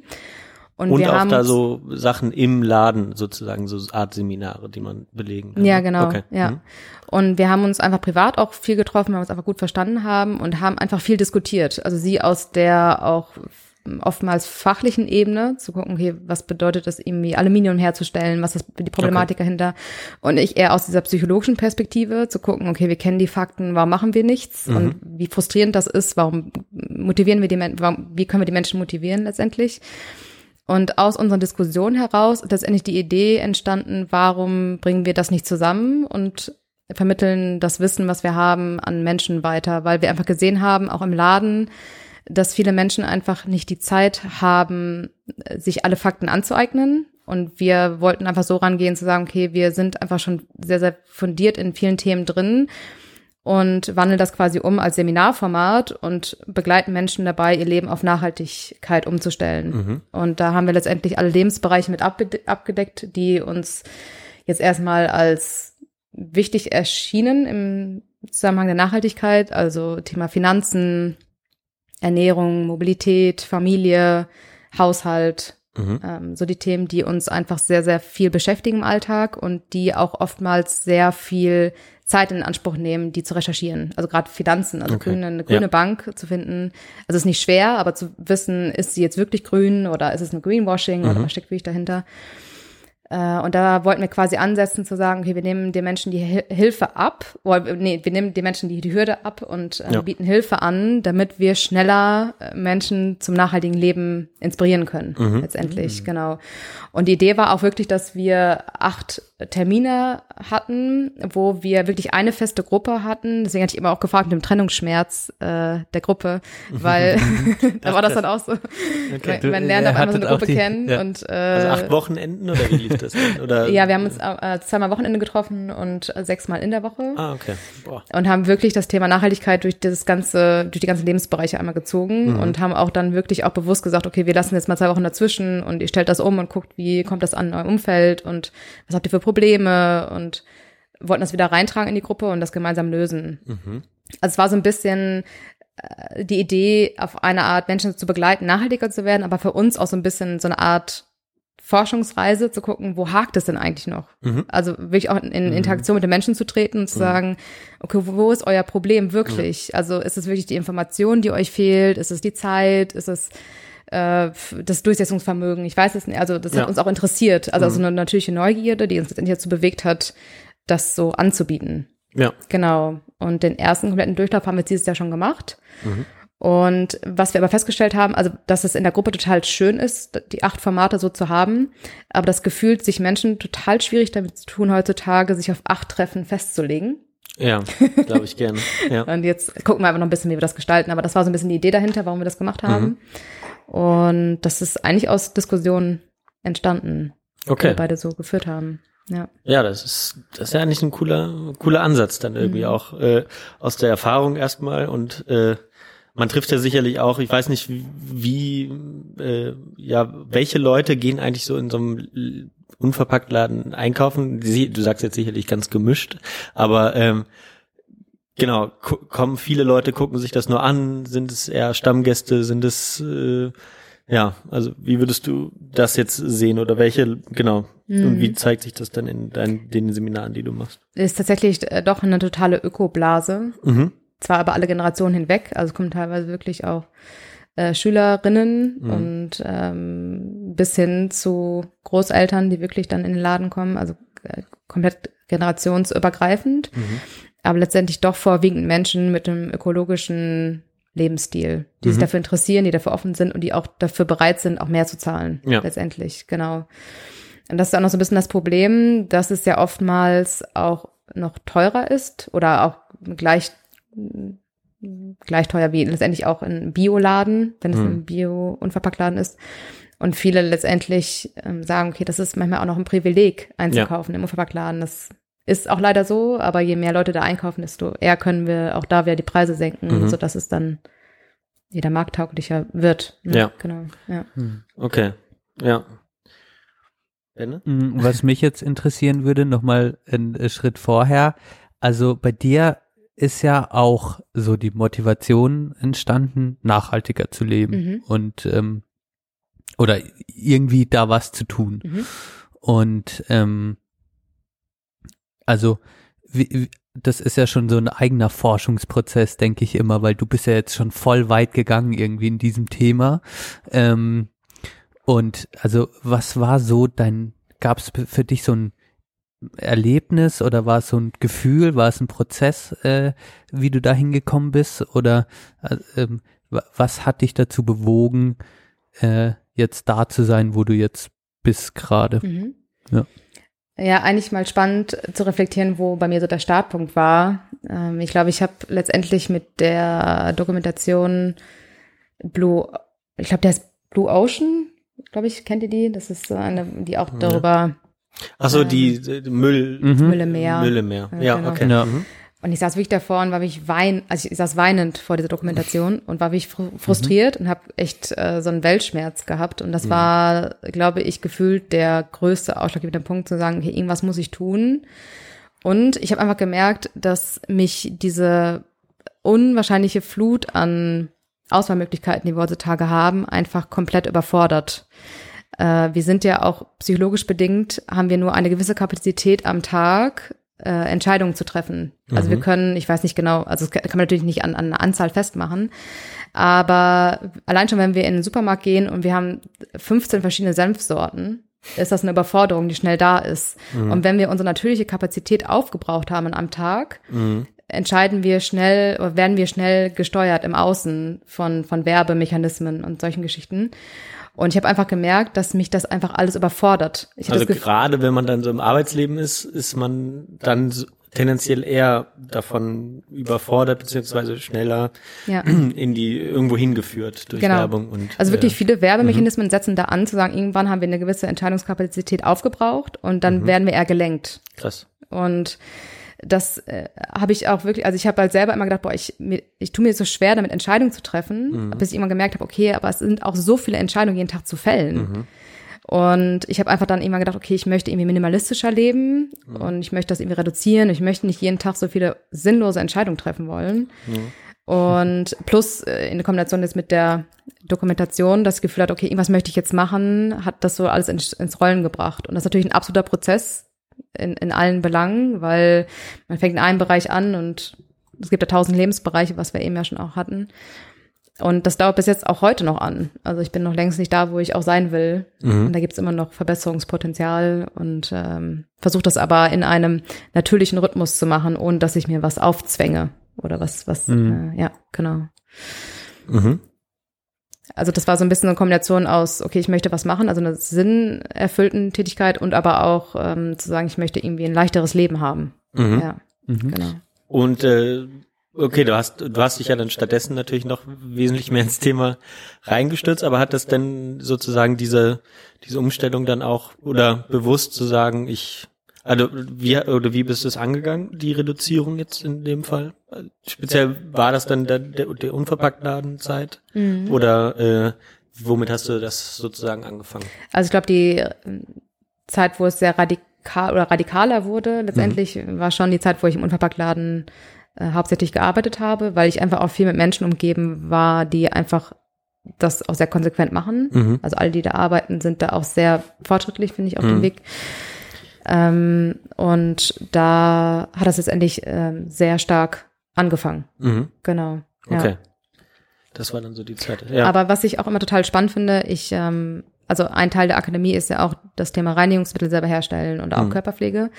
Und ich habe immer so das Gefühl, dass ein Teil, da, wenn man ein Teil wirklich für sich nachhaltig umgestellt hat, dass wie so ein Domino-Effekt ist auf die anderen Lebensbereiche. Also ich habe Okay. auch angefangen, das erstmal, was ich zu Hause hatte, aufzubrauchen und dann das umzustellen auf nachhaltig. mhm. Und letztendlich, als ich irgendwann meine Reinigungsmittel komplett umgestellt hatte, hatte ich das Gefühl, dann wurde das automatisch weitergetragen, dann im Bereich Ja. Ernährung und also es ist wie so ein Dominoeffekt, der irgendwann so aus, äh, ja. Das finde ich ganz spannend, weil wir haben ja, Ben und ich, ja auch schon die Naturkosmetik-Folge gemacht. Äh, Benne, du erinnerst dich? Ich weiß nicht, du hast sie vielleicht nicht gehört. Ja, Valentin hat sich Äh, ein Produkt gekauft. ja, richtig. Habe ich, hab ich im Badezimmer gerade bei euch gesehen. Aber er hat Was, was hat er sich gekauft? Was hat er, also, Äh, die, er die nachher. Gesichtscreme, die, äh, die ich Ah. empfohlen habe. Ja, ähm, aber genau, da, da hatten wir es ja auch so ein bisschen, ähm, das so radikal zu reduzieren erstmal äh, und auch zu gucken, was man eigentlich für den ganzen Kram kauft. Äh, braucht man diesen, braucht man das alles? Ja. Ne? Manche belohnen sich irgendwie auch damit, das sehe ich bei meiner Freundin halt äh, ganz häufig, dass äh, dass man dann nach Feierabend in die Drogerie fährt und dann guckt man, okay, dann kauft man den 15. Lippenstift und äh, weil man, weil die Farbe doch noch irgendwie ein bisschen anders ist und vielleicht der Halt schön und äh, und bei mir ist das auch ganz häufig so, bei ganz vielen Leuten. Ähm, aber genau, seitdem ich das so ein bisschen und auch durch deinen Einfluss, ne, wir haben uns ja auch schon öfter unterhalten, äh, muss ich auch sagen, genau, merke ich das halt auch, dass mir die Reduzierung gut tut und ich das aber auch bei ganz vielen anderen Sachen jetzt so einen, den Domino-Effekt doch irgendwie Ah, so ein bisschen spüre. Ja, Ja, schön. Ja. Ich finde das auch eine spannende Frage, auch was du gerade meintest, äh, wenn man auch anfängt oder anfängt, sich nicht mehr mit Konsum zu belohnen, Mhm. Ja. zu fragen, was bleibt denn dann? ja, richtig. Also mit was belohnen wir Ja. uns denn dann, wenn nicht halt mit Konsum? Mhm. Ne? Also das ist auch wieder Der Wald, der Wald. der Wald. Wir gehen dann in den Wald Ja. mal, belohnen uns und fühlen uns dann im Wald wohl. Ja, aber ne, dann sagt man, man, man belohnt sich mit Zeit und dann ist die Zeit letztendlich auch ne, irgendwie, äh, weiß ich nicht, kann das, kann das natürlich auch so, so und so sein. Ne? Wenn Zeit, ja, ich, ich belohne mich halt mit einem mit einem Flug nach nach Madrid am Wochenende und äh, andere sagen, ja gut, ich gehe dann halt essen oder tatsächlich in in Wald spazieren und schlaf und leih mir einen Camper. Ja. Oder ne, das kann ja auch ganz ganz viele Facetten haben, aber genau. Also generell das Hinterfragen finde ich äh, da ganz Also ich spannend. finde Mhm. auch vielleicht auch schon davor anzusetzen, zu sagen, okay, warum muss ich mich überhaupt belohnen? Also habe ich davor zu hart vielleicht gearbeitet? Also ich meine, ich verstehe das total, ich habe das auch oft, Mhm. Ja. also selbst auch wenn ich nicht hart arbeite, dass ich Ja. das Gefühl habe, oh, jetzt habe ich heute aber echt was geschafft und jetzt würde ich mich gerne mit irgendwas belohnen. Mhm. Aber ähm, ich äh, merke aber trotzdem bei vielen, dass aufgrund dessen, weil sie hart arbeiten, da so ein Belohnungsmechanismus einfach stattfindet. Mhm. Und das ist, glaube ich, auch das, was auch so prekär ist an der äh, Angelegenheit. Das ist, also ich habe das Gefühl, wenn man sich einmal so mit diesem Thema beschäftigt hat, dass es wie so ein Kreislauf ist oder wie so ein Rattenschwanz, der eines nach dem anderen nachzieht, zu Ja. sagen, okay, wir arbeiten zu viel, wir haben zu wenig Zeit für unsere Lieblingsmenschen, wir machen zu wenig Ausgleich, zu wenig Sport und all das führt dazu, dass wir uns irgendwie ersatzmäßig, ne? Äh, Mhm. das, genau. Aber es hat natürlich verschiedene Beweggründe, aber letztendlich, wie gesagt, ich merke das auch selber jetzt, äh, auch wenn ich, ich bin auch gerade so ein bisschen dabei, das selber zu ergründen, weil ich Mhm. merke auch gerade selber, ich arbeite zwar auch viel, aber trotzdem macht mir das Spaß, aber trotzdem habe ich diesen Belohnungsdrang. Mhm. Warum ist das eigentlich so? Also das Ja. können wir vielleicht mal eine Folge aufnehmen, wenn ich es ergründet Ja. habe. ja, da, können wir ja mal drüber nachdenken. Äh, ich bin ja jetzt auch die ersten, den ersten Monat irgendwie im Job, wo ich drüber nachdenken kann, okay, was äh, ich kann mir theoretisch jetzt was kaufen, so, ne? Und ich ich habe mir jetzt äh, letzte Woche endlich mein Fahrrad gekauft, Ben habe ich noch gar nicht erzählt. Ähm, aber ich bin da total glücklich drüber, weil ich das auch schon so lange wollte. Ne? Und ich will aber mir natürlich jetzt nicht nächstes Jahr ein neues Fahrrad kaufen. Und deswegen habe ich auch lange gesucht äh, irgendwie und mir auch darüber Gedanken gemacht, äh, brauche ich das? Ja, okay. Und wie gehe ich dann damit um? Aber äh, genau, diese Angst davor, äh, die, in dieses Belohnungs, in diesen Belohnungskonsum zu kommen, den habe ich halt irgendwie. Ähm, und deswegen glaube ich, ist es eigentlich mal ganz spannend, das mal ein bisschen zu beobachten. So. Und ich glaube aber auch wiederum, dass, äh, dass ich da doch reflektiert ähm, genug mittlerweile bin, das auch so ein bisschen äh, abzufedern. Also ich glaube, es ist auch primär nicht verwerflich. Ich glaube, wir sind auch anders so gesteuert, dass Mhm. wir für etwas, was wir leisten, letztendlich dann auch vielleicht eine Belohnung haben wollen Ja. und das uns antreibt, auch wiederum eine nächste Leistung Mhm. zu Und das vollziehen. System gibt's ja auch so ein bisschen vor in gewisser Weise. Genau, also ich glaube, wenn man das so bewusst angeht, dann ist da auch nichts dran Mhm. ne, zu, zu mäkeln. Aber Ja, ich mag, ich mag deine positive Herangehensweise. Da, da unterscheiden wir uns irgendwie. Aber äh, das ist Mhm. irgendwie schön. Deswegen, äh, Benne, komm, mach mal weiter, bevor wir hier in so einen Dialog. Ist doch sehr gut. Also ich finde es total spannend, da auch jetzt äh, zuzuhören, ähm, weil da kommt ja auch so für mich ein bisschen gerade raus, also äh, verschiedene Ebenen, die wir gerade irgendwie so streifen, aber ja auch das, womit du dich total viel beschäftigst, irgendwie der Psychologie des Menschen. Und das ist für mich schon so eine spannende Frage und äh, was ich mich auch gefragt habe, wie er das in der Akademie macht oder wie wie wie du das machst. Ähm, also äh, inwieweit ähm, nimmst du da auch Theorien aus der Psychologie, sag ich mal, um Verhaltensmuster, die sich so ja in einem irgendwie ausgeprägt haben, um die irgendwie zu durchbrechen? Das ist ja immer so dieses Ding, mh, ich will irgendwie, aber ich kann nicht so richtig. Ähm, und jetzt gibt's da aber Möglichkeiten, äh, da Abhilfe zu verschaffen und das vielleicht auch mit Dingen, die du jetzt äh, durch die Psychologie gelernt hast. Und da würde mich jetzt interessieren, wie verbindest du quasi diese zwei Felder miteinander? Was ist dein Masterplan? Äh, sehr spannend. Ich habe jetzt da ganz viel zu sagen, also ihr müsst mich irgendwie äh, Nee, komm, das ist unterbrechen. eine spannende Ey, Frage. das ist das Geile an einem Podcast. Wir haben kein, wir können so viel, wir kein können Limit. Stunden aufnehmen. Nur meine Okay. Blase ist das Limit. die die, die, die äh, muss ich aber gleich mal zwischendurch auslernen. Ist da nicht so schlimm. Ähm, grundsätzlich ist es so, dass äh, das Thema Umweltpsychologie ja auch sehr viel diese beiden Themenbereiche miteinander verbindet. Und ich bin ein großer Fan von dem Professor Dr. Wilhelm Schmidt. Ich war neulich bei ihm äh, in der Lesung, der war jetzt in Köln zu Gast. Äh, ein total reizender, eigentlich schon fast Rentner, also ist schon Rentner, glaube ich. Äh, und der meinte, ich habe vor 30 Jahren schon diese Vorträge gehalten, hat sich aber keine dafür interessiert. Und jetzt sitze ich 30 Jahre später, jetzt auf einmal, ich wollte gerade in Rente gehen, auf einmal fragen sie alle nach meinen Vorträgen. Jetzt reist er durch Deutschland mit seinem Zug und Ja. oder mit, mit einem Zug und äh, hört sich so an, als hätte er einen eigenen Zug. Er hat schon einen eigenen Zug jetzt. Nee, Weil es so gut läuft, hat er sich mit einem Zug belohnt. Der hat auch ganz alleine drin. Das ist, Das ist eine Arbeit. ähm, auf jeden Fall hat er ganz viel zum Thema ökologische Lebenskunst gemacht und das inspiriert mich total und das also merke ich auch immer mehr, dass ich versuche, mich darauf zu fokussieren, was die Vorteile sind dieses Lebensstils. Also er hat es halt, wie gesagt, als schon fast Lebenskunst bezeichnet. Also, dass wir in dem Moment, wo uns Zusammenhänge klar werden, als zum Beispiel, aus was wird Butter hergestellt, wusste ich vor zwei Jahren noch nicht, tatsächlich. Aus also was für ein Herstellungsprozess Butter Ach so. hergestellt wird. Also dann steht letztendlich Sahne und Butter nebeneinander im Regal, aber ich weiß sie nicht miteinander in Verbindung Okay. zu setzen. Oder ähm, wie wird Tofu hergestellt oder ne, all die Geschichten. Und dass in dem Moment, wo wir uns in diesen nachhaltigen Lebensstil begeben, wir erstens weniger brauchen und das hat es wäre diese Entscheidungs ähm, also äh, ja, entkräftet letztendlich dieses Entscheidungsdilemma, was wir haben. Also wir sind dass zufriedener auch, also mit weniger Genau, wir sozusagen? sind, Mhm. genau, wir sind zufriedener. Okay. Mhm. Also wirklich, ich merke es auch selber. Ich bin so viel zufriedener, weil ich einfach deutlich weniger brauche.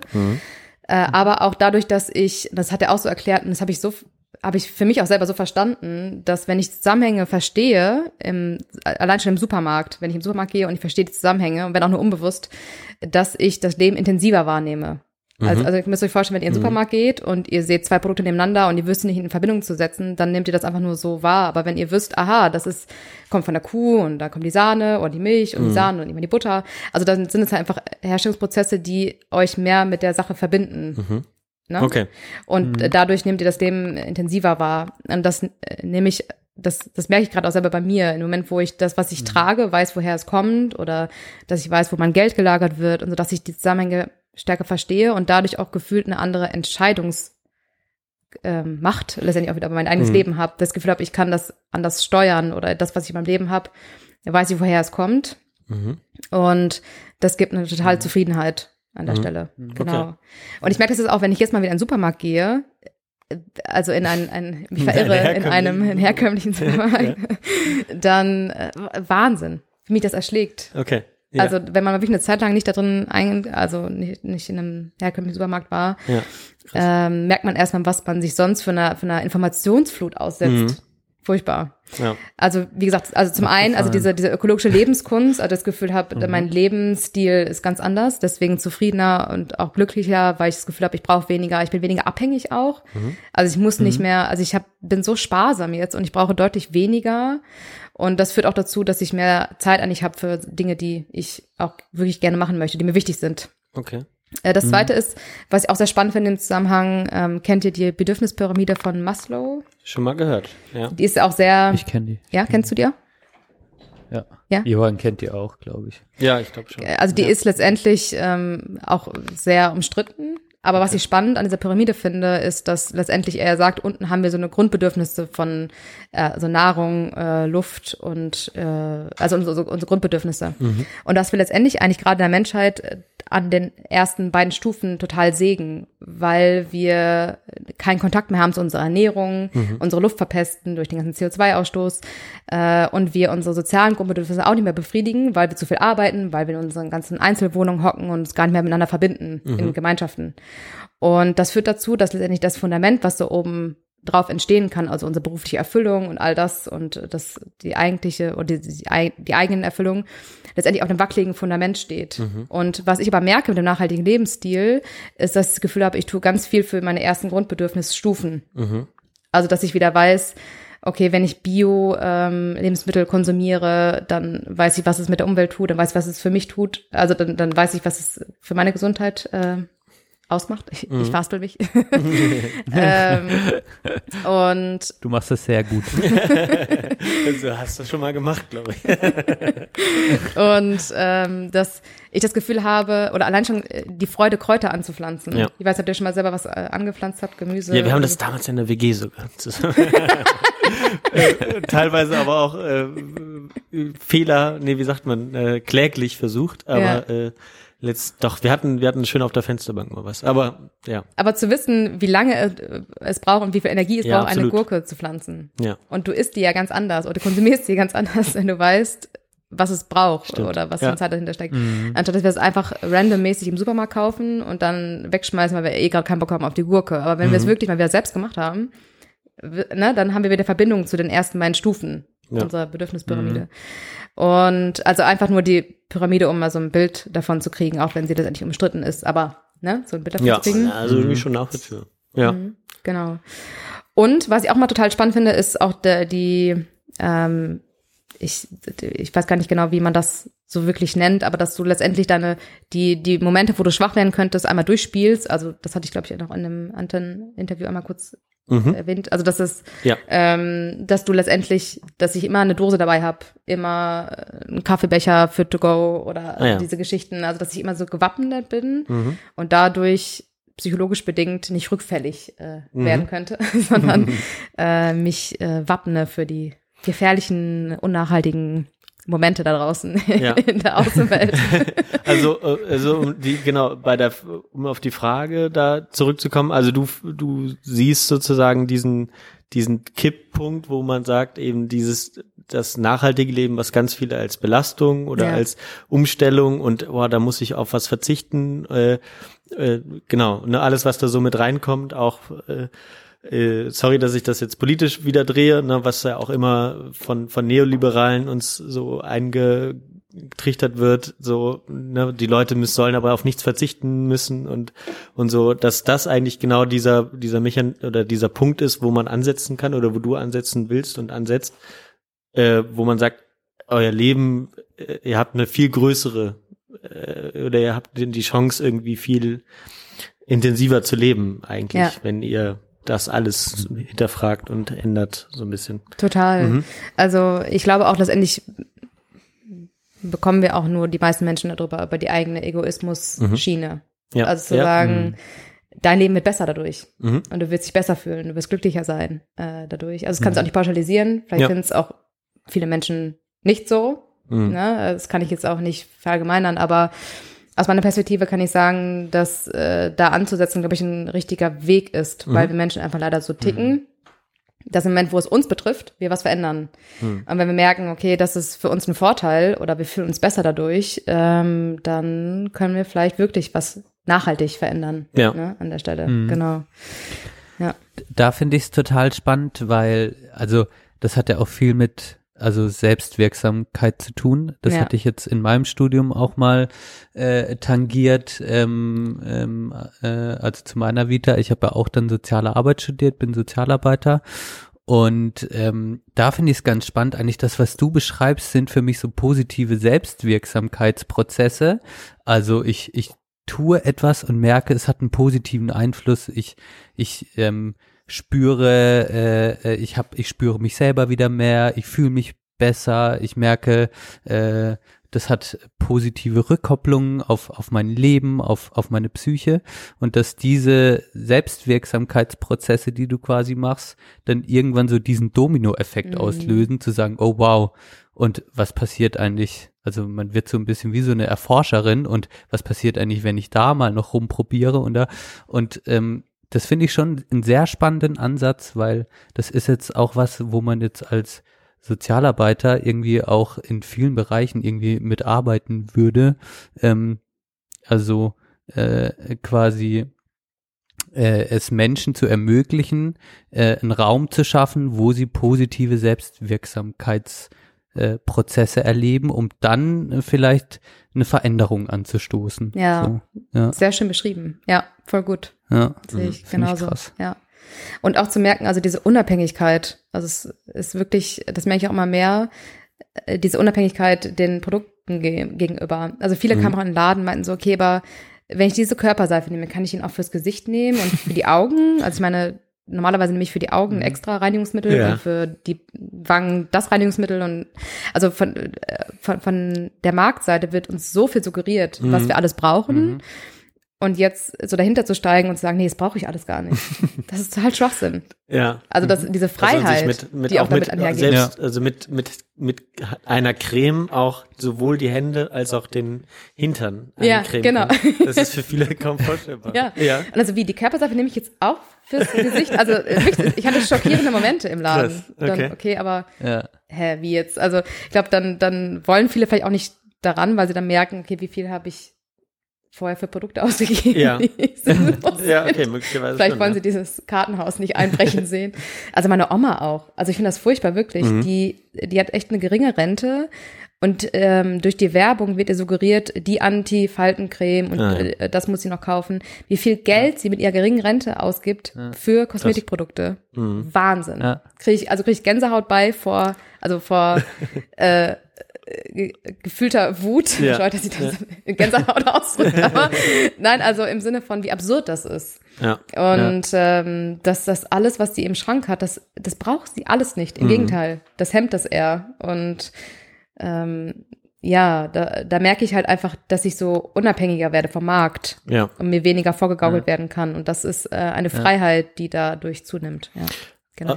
Das Krasse ist, also we- wenn du jetzt deine Oma beschreibst, ich habe, äh, also eine Oma von mir lebt im Schwarzwald und die ist quasi, ähm, Ich weiß äh, sogar, wo. war Landwirtin und ist jetzt Rentnerin quasi.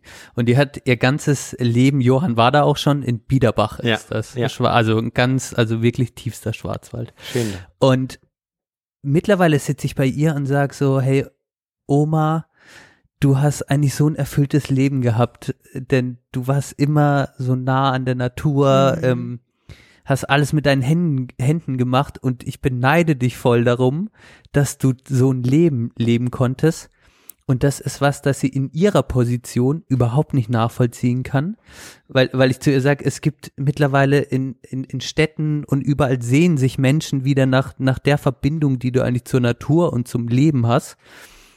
Und, äh, und das kann sie überhaupt nicht nachvollziehen, weil die so sagt, hey, ich muss mein ganzes Leben so hart arbeiten irgendwie Mhm. äh, für, also, und sie kann das in, sie kann das gar nicht nachvollziehen, dass mittlerweile wir schon wieder an einem Punkt sind, wo wir das total beneiden, dass sie so ein Leben hat oder auch gelebt, le also Ja. leben konnte irgendwie. So, ähm, Total. Also eine Freundin von mir, die äh, aus Münster jetzt auf so ein ganz kleines Dorf gezogen ist, ähm, im Ruhrgebiet, die meint halt auch, dass da das Leben wieder so ursprünglich ist. Und da hat sie auch echt viele, also genau das, was du gerade beschreibst. Sie hat mit ganz vielen Nachbarn Kontakt, wo sie meinte, boah, wie schön ihr hier lebt. Sie war richtig, also wie, wie geflasht letztendlich auf diesem Dorf da anzukommen. Und die waren völlig perplex, meinen so, was meinst du jetzt? Hier Du kommst aus Münster, du hast die große, ne, die große Stadt erlebt und äh, Der Welt, ähm, ja. ja. also dass da irgendwie dann immer so zwei Welten aufeinander Ja. prallen. Ne? Aber sie meinte auch, und was ich auch total schön finde, dass sie das Gefühl hat, da ist es so entschleunigt. Also das, das Wort ist auch ausgelutscht mittlerweile, aber das trifft da schon sehr zu, dass sie meinte, da ist nicht so ein Ring nach, okay, was hast du für einen fancy Job und was hast du äh, Spannendes gemacht und äh, mit was kannst du dich brüsten, sondern das ist eher so ein Gefühl von, okay, wir leben hier zusammen im Einklang mit der Natur und bauen alles noch selber an. Okay. Dass das irgendwie so läuft ein, da so. Ja. ja, so ein bisschen zurück zu den Wurzeln Gefühl äh, darstellt. Es ist, wird jetzt auch mal mehr diese, also vor ein paar Jahren war ja dieser Landflucht-Trend und jetzt gerade ist wäre eher die Stadtflucht-Trend. Also ich bin mal Okay. gespannt. Also ich habe da auch zwei Herzen Da tendiere ich ja auch in meiner Brust. Ja. Was Ja, ist ja. da, wie seht ihr das denn? Seid ihr eher Stadt oder eher, eher Land? Wenne, was sagst du? Ja, die, also ich fänd's geil, wenn da einfach mal jetzt eine Durchmischung stattfinden würde. Ich fänd's geil, wenn meine Oma quasi noch die Kapazität hätte, jetzt Ja, in die Akademie. Akademie Nachhaltigkeit zu kommen. Und die könnte zum Beispiel, die hat früher Butter gemacht. Cool. So. Als die, genau, als sie jung war, hat die halt Butter gemacht und ist dann äh, damit auf den Freiburger Markt gefahren und hat den Münstermarkt und hat die verkauft oder so. Und also das quasi das Wissen, das sie so in sich trägt, dass sie das wiederum an Menschen weitergeben kann, dass sich das irgendwie vermischt. So, das fände ich irgendwie, das ist so mein Traum, dass ich quasi endlich mal die Leute vom Land äh, äh, ein, äh, ein, ein Herz fassen, das Herz in die Hände nehmen, mit mutigem Herz in die Stadt gehen und sagen, ey, ich habe hier geiles Wissen. Ja. Und die Städter dann aufs Land gehen und sagen, ich öffne mich jetzt auch mal, aber auch deren Lebensgeschichten und probiere mich in die hineinzuversetzen, Ah. dass die halt auch dann mal ein bisschen anders ticken. Schönes und das, Bild, wenn ja. die, ich glaube, wenn die so, wenn sich das, das wäre so, ich glaube, da wäre super viel äh, Synergieeffekte, die sich positiv So auswirken eine können. ben Bensche Sozialromantik. Das war gut, dass wir das noch im Podcast haben. mein alter Traum. Ja. Nee, finde ich gut. Ja, aber genauso grund grundsätzlich, äh, ja, hinterfrage ich schon immer wieder, warum ich mir das Stadtleben so antue. Jetzt Mhm. gerade ist es schon äh, praktisch, irgendwie mit dem Fahrrad zur Arbeit zu gehen und die, das ist ja nicht von der Hand zu weisen in der Welt, in der wir leben, auch als Akademiker, die wir nun mal jetzt hier alle sind, wie wir zusammensitzen, dass da die Jobs einfach in den Städten sind.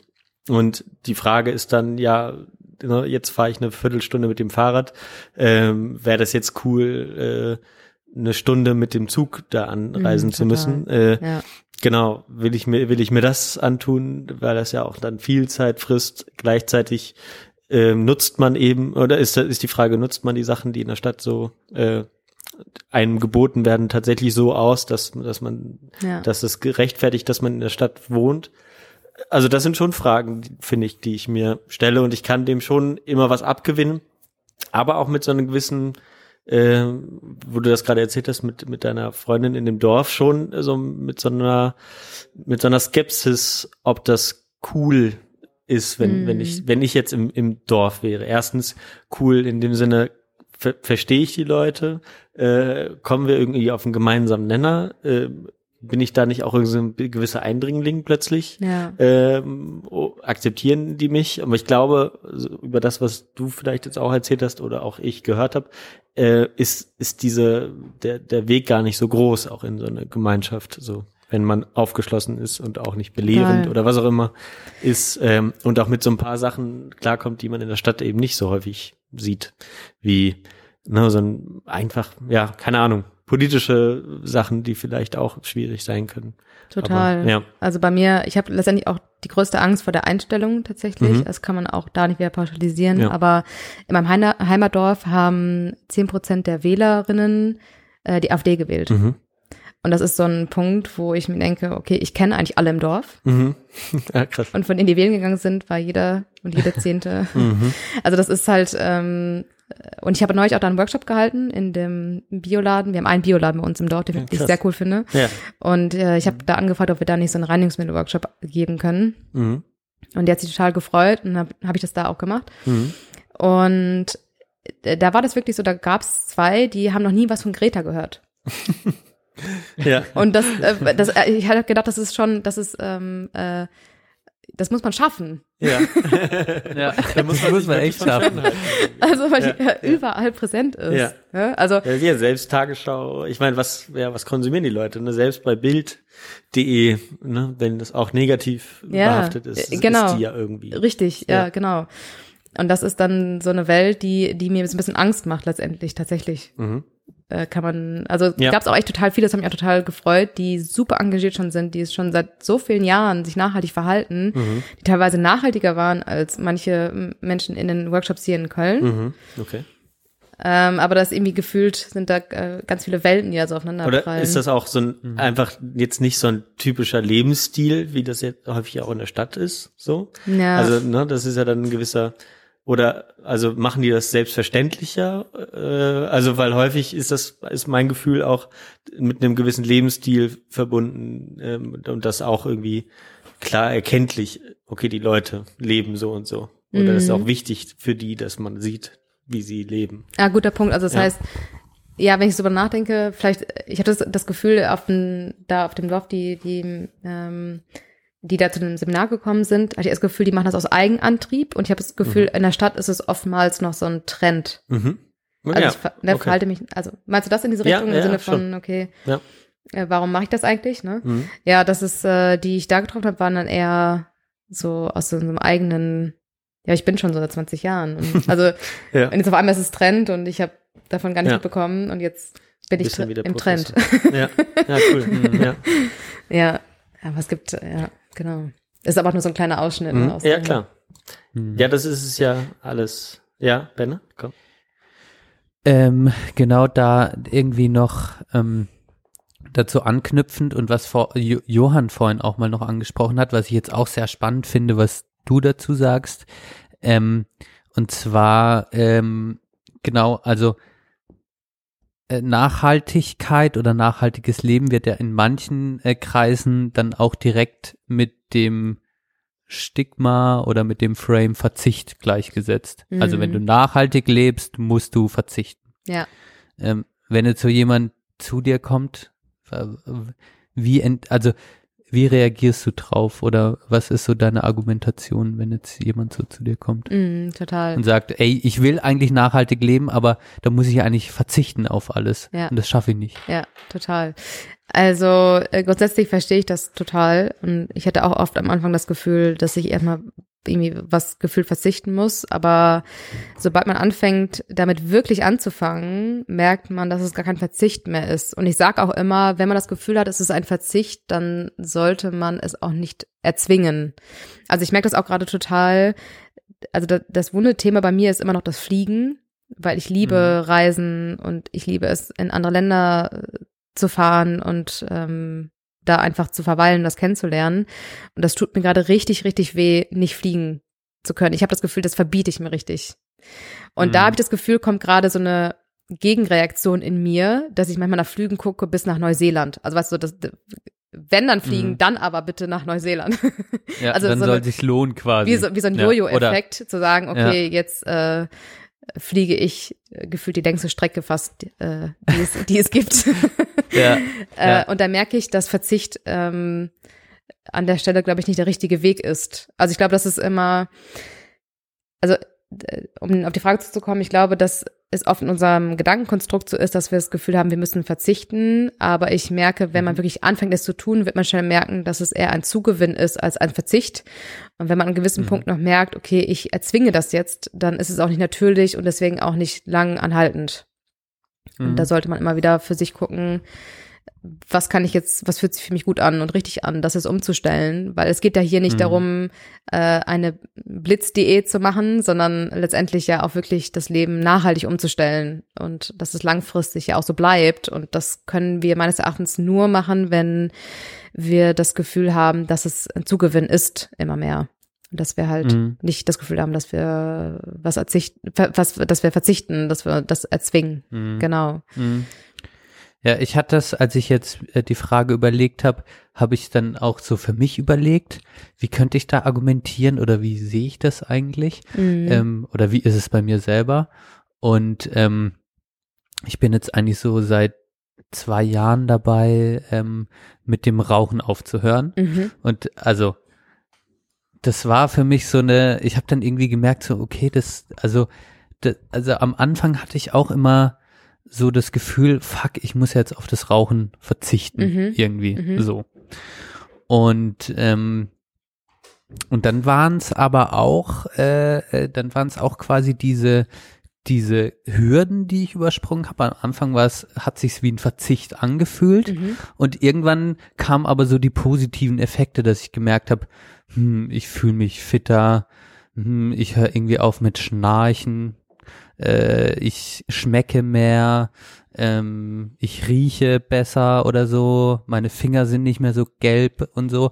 Also es gab dann so positive Effekte und dann hat sich das auf einmal nicht mehr, ähm, also hat quasi dieser Posi haben die positive Effekte, das Gefühl des Verzichtens, verzichten müssens irgendwie so ähm, übersprungen oder sind größer geworden. Und dann ist es mir auf einmal viel einfacher gefallen. So. Und wie ist es gerade bei dir? okay, Rauchst du denn jetzt noch oder hast du aufgehört? Nee, also jetzt eigentlich so gut wie gerade ganz aufgehört.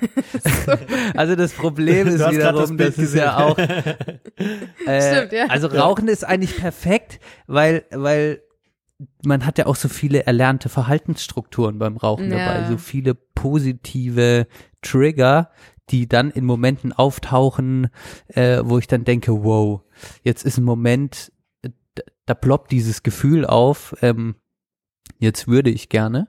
Und ähm, ja, umso mehr ich mich damit beschäftige, umso äh, besser ist jetzt, also ist, kann ich diese Momente kontrollieren irgendwie. Ja. Ja, aber das ist nochmal ein wichtiger Punkt, den du so ansprichst. Also, dass natürlich auch, wenn wir uns umstellen, es auch diesen Moment gibt, wo wir uns vielleicht auch eher was aufzwingen, damit es langfristig gut wird.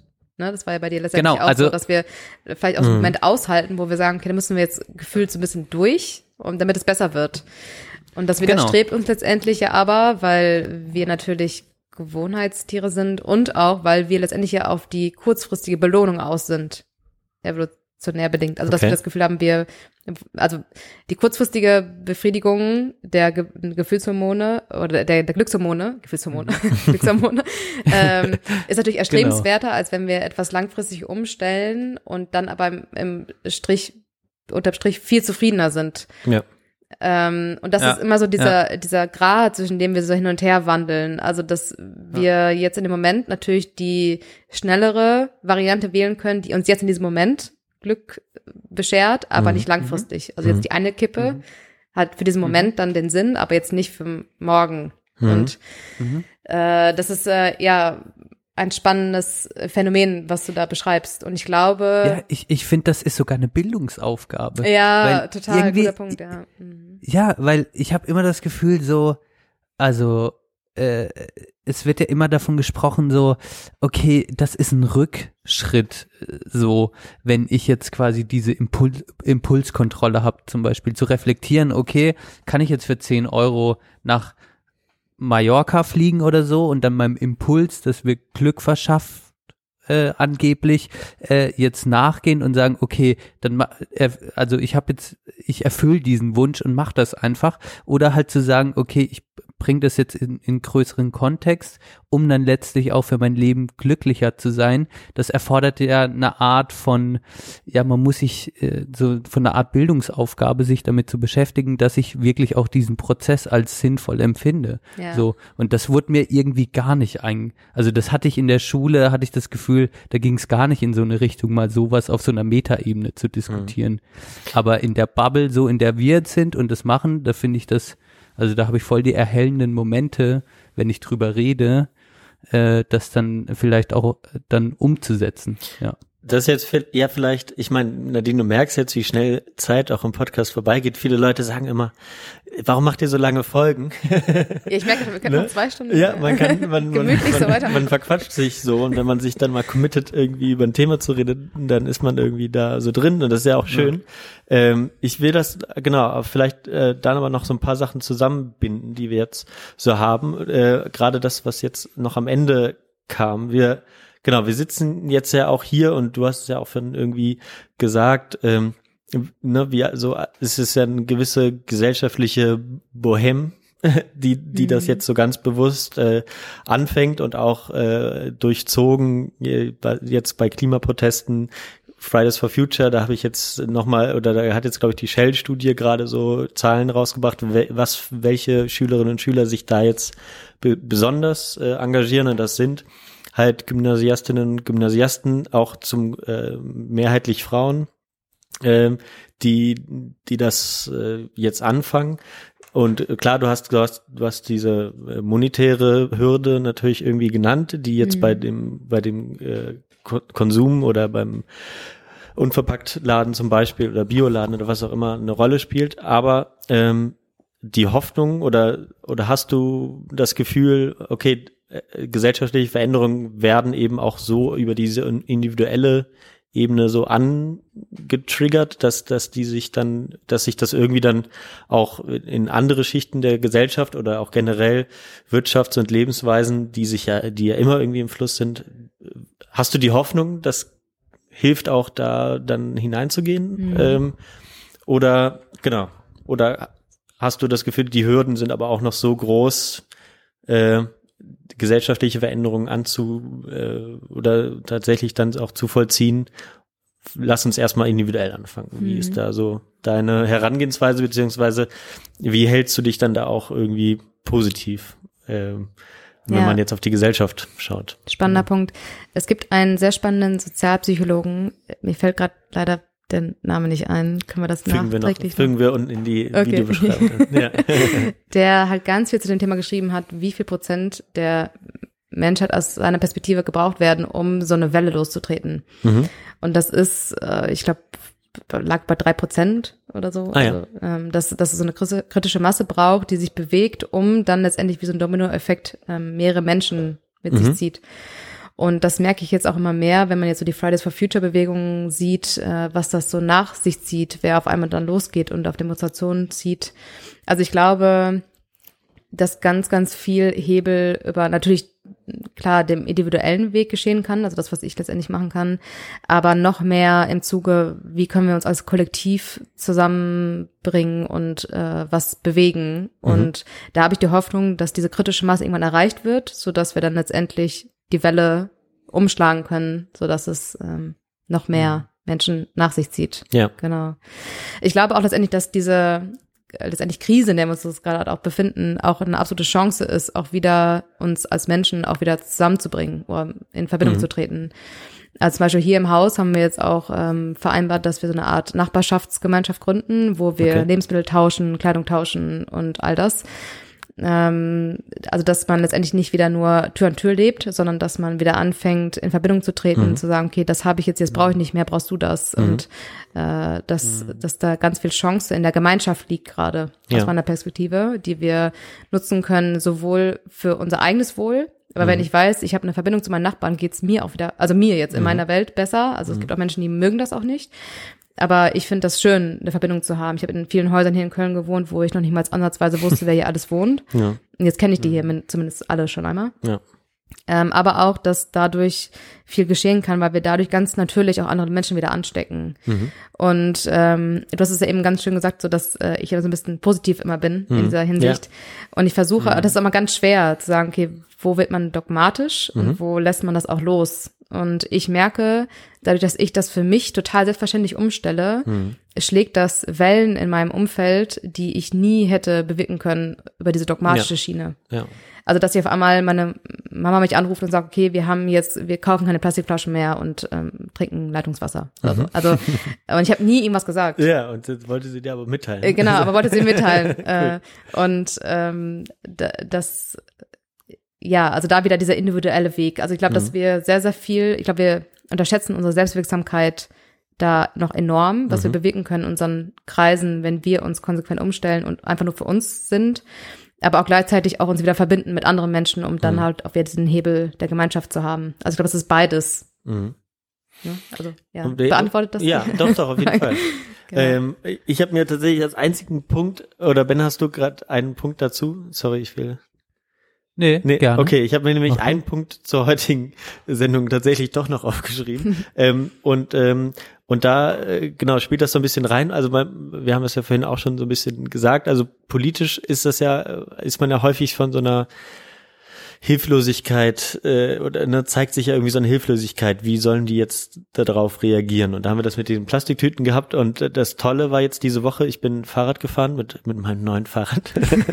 äh, Fahre ich tatsächlich auch viel Fahrrad und ähm, habe dann eine so dieser schönen LED-Wände, die die Leute im Stau sich anschauen können, ähm, gesehen, dass äh, Bonn jetzt äh, dem Bündnis zur Vermeidung von Plastikmüll beigetreten ist. Ah, wow. ähm, äh, d- genau, also ähn- ähnlicher ähnlicher Punkt. Ne? Ähm, man man hat nicht das Gefühl, dass dass das jetzt irgendwie zielführend ist. Also, aber überall passiert das auch. Klimanotstand äh, wird in Städten ausgerufen.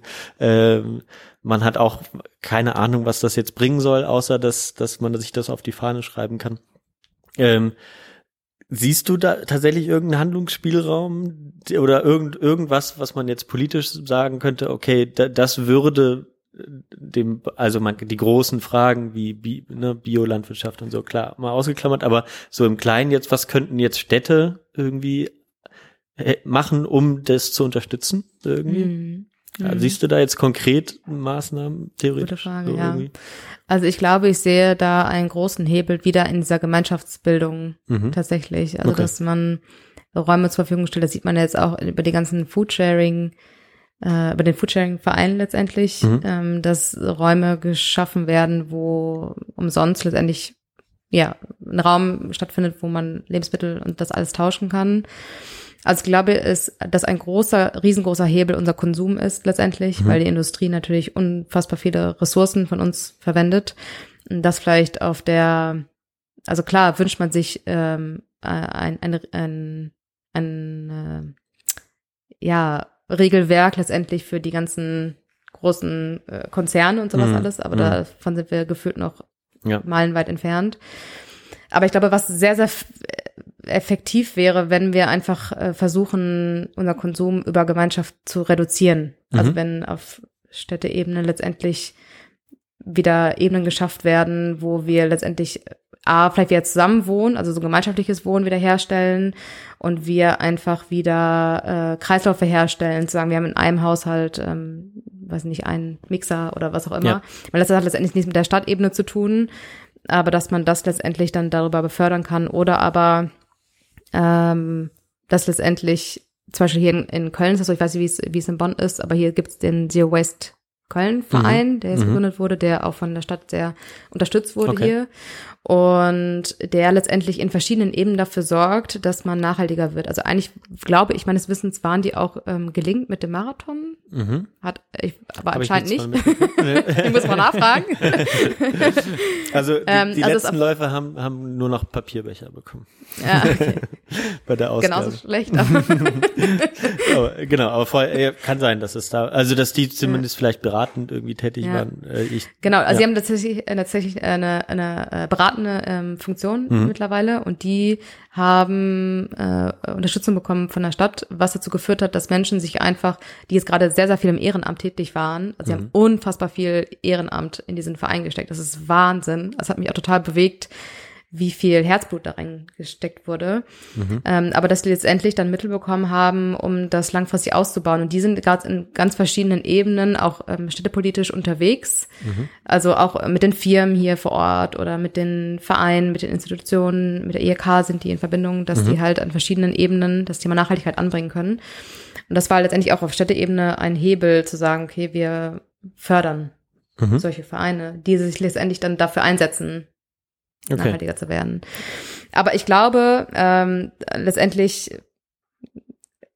man kann natürlich äh, im, im Sinne der Nachhaltigkeit jetzt bei Firmen ansetzen und sagen, okay, wir machen die Firmen nachhaltiger. Hm. Aber ich glaube, der größere Hebel aus meiner Perspektive geht darum zu sagen, wir, wir fokussieren uns auf die Konsumenten und Konsumentinnen, Mhm. zu sagen, wie können wir ein Leben erschaffen, was uns glücklicher macht, Mhm. losgelöst von dem Konsum. Weil ich glaube, Firmen sind immer daran interessiert, mehr Profit Ja. zu machen und dass wir letztendlich das ja, Gemeinwohl in der Gemeinschaft stärken, wie auch immer das Mhm. aussieht. Ja. Ja, Okay, so. ja, ist ein guter Punkt. Ja. ja. Dass man da, aber genau, da ist Raum für, für Unterstützung und genau, das steht und fällt halt irgendwie auch mit Freiräumen in den Städten und äh, ne, wo man sowas auch irgendwie gestalten kann. Ja, mit einer das- gewissen Unterstützung. Wenn man, wenn das, ne, wenn das dem dem Konsum, dem Markt alles unterworfen wird, was in Städten häufig der Fall ist, äh, oder die Tendenz dazu da ist, dann fehlt natürlich wieder Platz für diese, äh, ja, weiß ich nicht, Also das Problem ist ein bisschen, das merke ich auch gerade in der nachhaltigen Szene, dass sehr, sehr viel ehrenamtlich gemacht wird. Mhm. Und das ist aber letztendlich, wenn man in einer Managerposition ist oder Managerposition ist, dass oft nicht in Frage gestellt wird, was man für ein Gehalt verdient, aber letztendlich in der nachhaltigen Szene es oftmals verrufen ist, äh, Geld zu nehmen. Geld, mhm. Und ich habe das Gefühl, dass äh, sehr, sehr viel ehrenamtlich gerade passiert. Mhm. Und wenn man das letztendlich auch noch irgendwie fördern könnte oder dass, dass da einfach so ein anderer äh, Unterstützungspunkt da ist, letztendlich da ein Hebel sein könnte, dass da viel mehr passieren könnte. ja, Also war gerade auf, ich sehe das schon, äh, schon unentgeltlich einfach total viel passiert und ich will gar nicht Ja. wissen, was passieren könnte, wenn man ähm, das letztendlich auch ja unterstützt Mhm. ja, an der Stelle. Genau. Und du, äh, du, du persönlich äh, bist du da auch in der Bredouille, wenn du jetzt deine Seminare gibst? Okay, natürlich, du willst es am liebsten natürlich allen einfach Ja. erzählen. Äh, du willst natürlich aber auch äh, oder musst irgendwie auch dein, Ja. dein, dein Lebens, dein Leben irgendwie gestalten. Ja. Äh, aber genau, bist du da auch so in so einem Zwiespalt immer oder oder merkst du, die Leute bez- bezahlen auch gerne Geld dafür mittlerweile oder wie läuft das bei dir so 50-50? Ja, also ich merke schon, dass manchmal kommen Anfragen, ähm, die auf ehrenamtlicher Basis letztendlich Mhm. äh, beruhen. Und ich wünsche manchmal auch, wir würden nicht in einem System leben, wo Geld äh, Mhm. so vorherrschend ist, weil dann würde ich den ganzen Tag halt nur sowas tun. Ja. Ähm, aber von irgendwas muss ich halt auch meine Miete zahlen. Ja.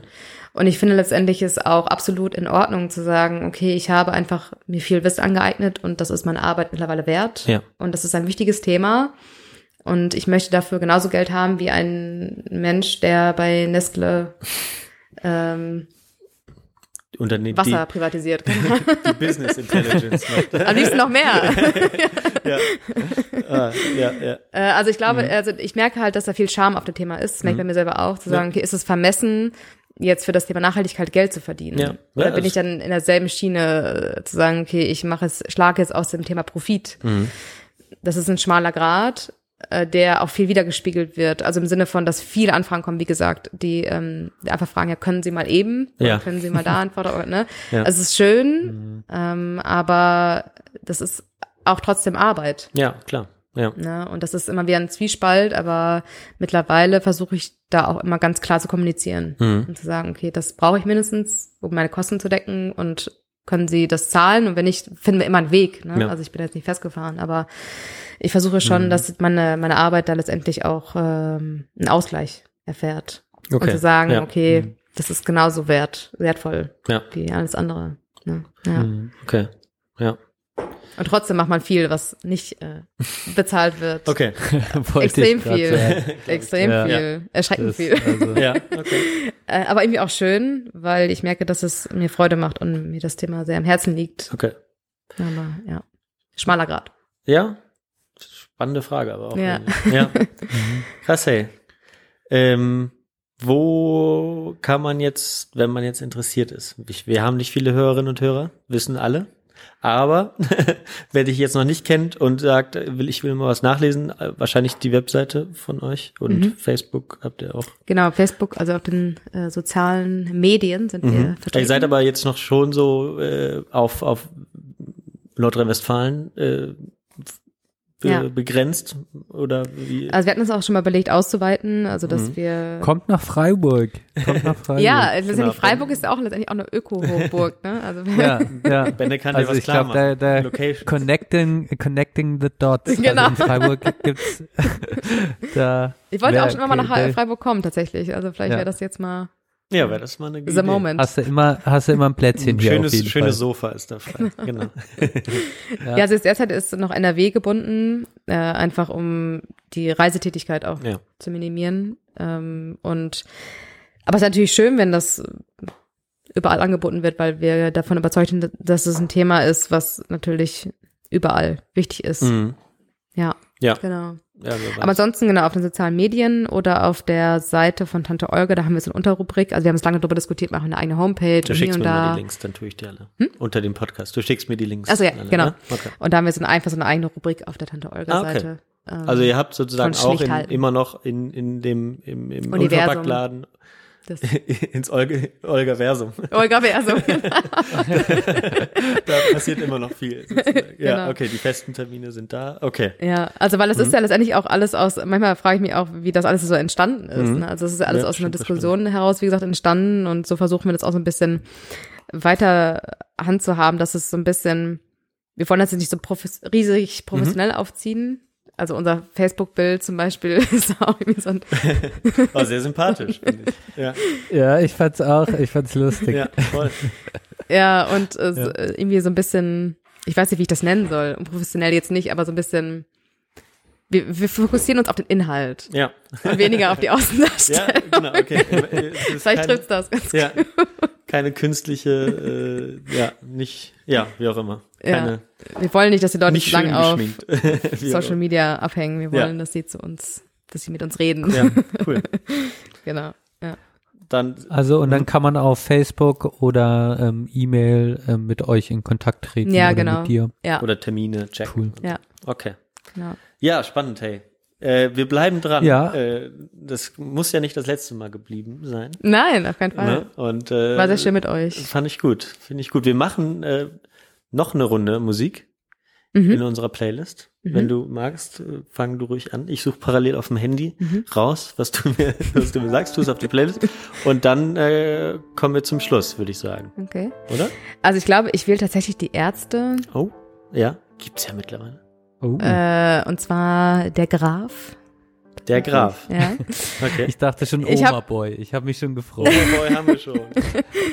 ähm, ich habe nämlich jetzt heute Morgen gelesen, dass äh, die Ärzte nach Köln kommen nächstes Jahr. Ja, haben wir Und- schon im Freundeskreis drüber geredet. Ne, ich weiß habe nicht, ob äh, das aufgeregt an äh, S. -Punkt, darf ich Ja. den Namen hier sagen? Ja, ja, ja, sag ruhig erst. Punkt. Ja. Sophia. die, Geschickt. Ja, achso, die, die genau, die weiß es schon. Ja, genau. Ich Okay, habe äh, aufgeregt. Äh, sehr gut. Also ich bin mit den Ärzten groß geworden tatsächlich. Ja. Und ich kann wirklich all, absolut jedes Lied auswendig. Krass. Äh, Und das war heute Morgen so ein. Also der, der Moment, wo die Ärzte auf Spotify Mhm. gesetzt wurden, war so ein Tag, den ich niemals vergessen werde. Absurd, was man sich dann so freut. Krass, Aber ja. Stimmt, das ist noch gar nicht so lange her, ne? Nein. So ein Jahr oder so. ich fand das mal so total cool, dass sie eigentlich nicht da waren. Und dachte mir, ach klar, Ja, war, ja. natürlich seid ihr da nicht, natürlich. So. Und dann Obwohl sie, ja immer, obwohl sie ja immer auf ihre Platten ge hinten drauf gedruckt haben, äh, ohne Kopierschutz und so. ne? ja, stimmt. Äh, genau, im Grunde genommen war es denen ja eigentlich egal. Ja, das stimmt. Ja. Aber trotzdem war dieser Moment äh, Mhm. Magisch. das glaube ich gerne. Ja, als Theaterfan äh, kann ich das, also ja, kann ich das sehr gut verstehen. Benne, was sagst du? Gut, ähm, ja, ich mach mal wieder, es- ich habe eine geile Doku ähm, über Radiohead auf Arte gesehen, Du hast die ich nur jedem Folge ans Herz legen Radiohead kann. Da drauf. will ich aber in einer extra Folge drüber sprechen. aber man kann ja auch sagen, dass äh, die Entwicklung von Radiohead auch so ein, so ein, auf jeden Fall so ein Nachhaltigkeitsding drin hat und die Band sich auf jeden Fall auch äh, politisch und auch individuell, glaube ich, äh, in die Richtung auf jeden Fall ähm, engagiert. Und äh, deshalb habe ich, die, also die haben ja auch, ich bin mir jetzt nicht ganz sicher, aber die haben ja auch ein Merch und der heißt, glaube ich, Waste. Mhm. Und ähm, da gehen die auch mit dem Thema um, weil sie so ein eigentlich in so einem systemimmanenten Problem sind, dass sie eigentlich Merch machen sollen, kein Merch machen wollen, die Fans es aber wiederum wollen und also ist ein ganz spannendes Thema, die fassen das Ah, cool. auch immer wieder äh, äh, äh, so in ihren Sachen auf und ähm, ich nehme jetzt ein Lied von denen äh, von einem früheren Album aus den 90ern noch äh, von OK Computer, No Surprise, ähm, weil das auch so äh, auf jeden Fall in die Richtung geht, ähm, dass wir als kritische Masse vielleicht irgendwann sagen, nee, wir wollen es anders und äh, ja, äh, wir das dann auch durchsetzen können, unsere, unsere Interessen. Cool. Deshalb gerne das Lied. Sehr gut, habe ich drauf getan. Das freut Geil. mich. Ähm, ich mache einen, äh, einen deutschen Song drauf, der auch, auch ein bisschen dazu passt und das, ich will das auch immer mal wieder, immer wieder reinbringen. Es ist auch ein bisschen ironisch gemeint natürlich, ähm, aber von, von Peter Licht, ähm, mein Lieblingssong von Peter Licht, ähm, äh, Lied vom Ende des Kapitalismus. Den Ah, mach ich drauf, das ist ganz großartig. ähm, auch sehr passend. Hast du schon gehört, jetzt ist er endlich vorbei. Genau. Ähm, äh, genau. Schön, schön mal anzuhören. Schöne Sehr schön. Melodie, schöne, schöner Sänger und alles, äh, alles ist gut danach. Ja, in diesem Sinne, Nadine, nochmal vielen lieben Dank. Ja, Für total deine gerne. Zeit, das hat äh, voll viel Spaß gemacht. Nadine hat auch noch gekocht für mich. Äh, darf man. Echt? Ja. Das ist, sie wurde rundum versorgt. Geil. Aber da bin ja. ich echt ein bisschen neidisch. Da, da wäre ich jetzt auch noch gern, hätte ich auch gern mitgegessen. wir bleiben dran. Aber ich Also, fand's total, also, äh, ja, was, was soll ich sagen? Ich bin schon ein bisschen durch auch, aber irgendwie total angetan. Ja, ich hätte ich jetzt noch zwei Stunden weiter quatschen können Mhm, auch. Total. Das, wir hatten einen guten Fluss. Ähm, und ich muss auch sagen, ich glaube, vielleicht haben wir tatsächlich Nadine auch das letzte Mal hier gehabt, bis das nächste Mal Anne Will kommt. Äh, die sich ja, hat sich ja jetzt von ihrer Frau getrennt, habe ich gehört. Du liest zu viel Spiegel Online, Johann. Das war, äh, war die Nachricht gestern, die mir irgendwie aufgeschnappt hat. Aber wie auch immer. Äh, Johann, erstmal ich glaub, wir Panoramateil Glück, dass wir Nadine aufmachen. heute bekommen haben. Genau. Wir werden da Ja. in einem Jahr denken, ah, weißt du noch, die hatten, wir, haben sie, wir haben sie noch im Podcast gehabt. also Wenn sie bleibt, dann mit ihrem eigenen Zug durch Deutschland reist. genau. Bleibt dabei. Ähm, und äh, gerne nochmal vielen lieben Ah. Dank für deine Zeit. Und liebe Hörerinnen und Hörer, danke fürs Hören. Wir melden uns in circa zwei Wochen, wie immer, wieder. und äh, ja, das war Folge 61, würde ich sagen. ja, vielen Dank. Es hat echt total viel Spaß gemacht. Schön Und auch. Äh, Denkt über Hörspiel äh, 2.0 irgendwann nochmal nach. Wir können mir so ein Der, der Format wird jetzt auch mein, mein Einschlafhörspiel werden. Übermorgen oder wann auch immer er rauskommt. Auch Sehr mal wieder eine andere Stimme hören als unsere langweiligen. Das ist auch vielleicht mal nicht schlecht. Gut, Gut. dann bis zum Vielen, nächsten vielen Mal. Dank. Ja. Äh, Und genau. Danke bis zum auch. nächsten Mal. Bis zum nächsten Mal. Tschüss. Tschüss. Ciao, ciao.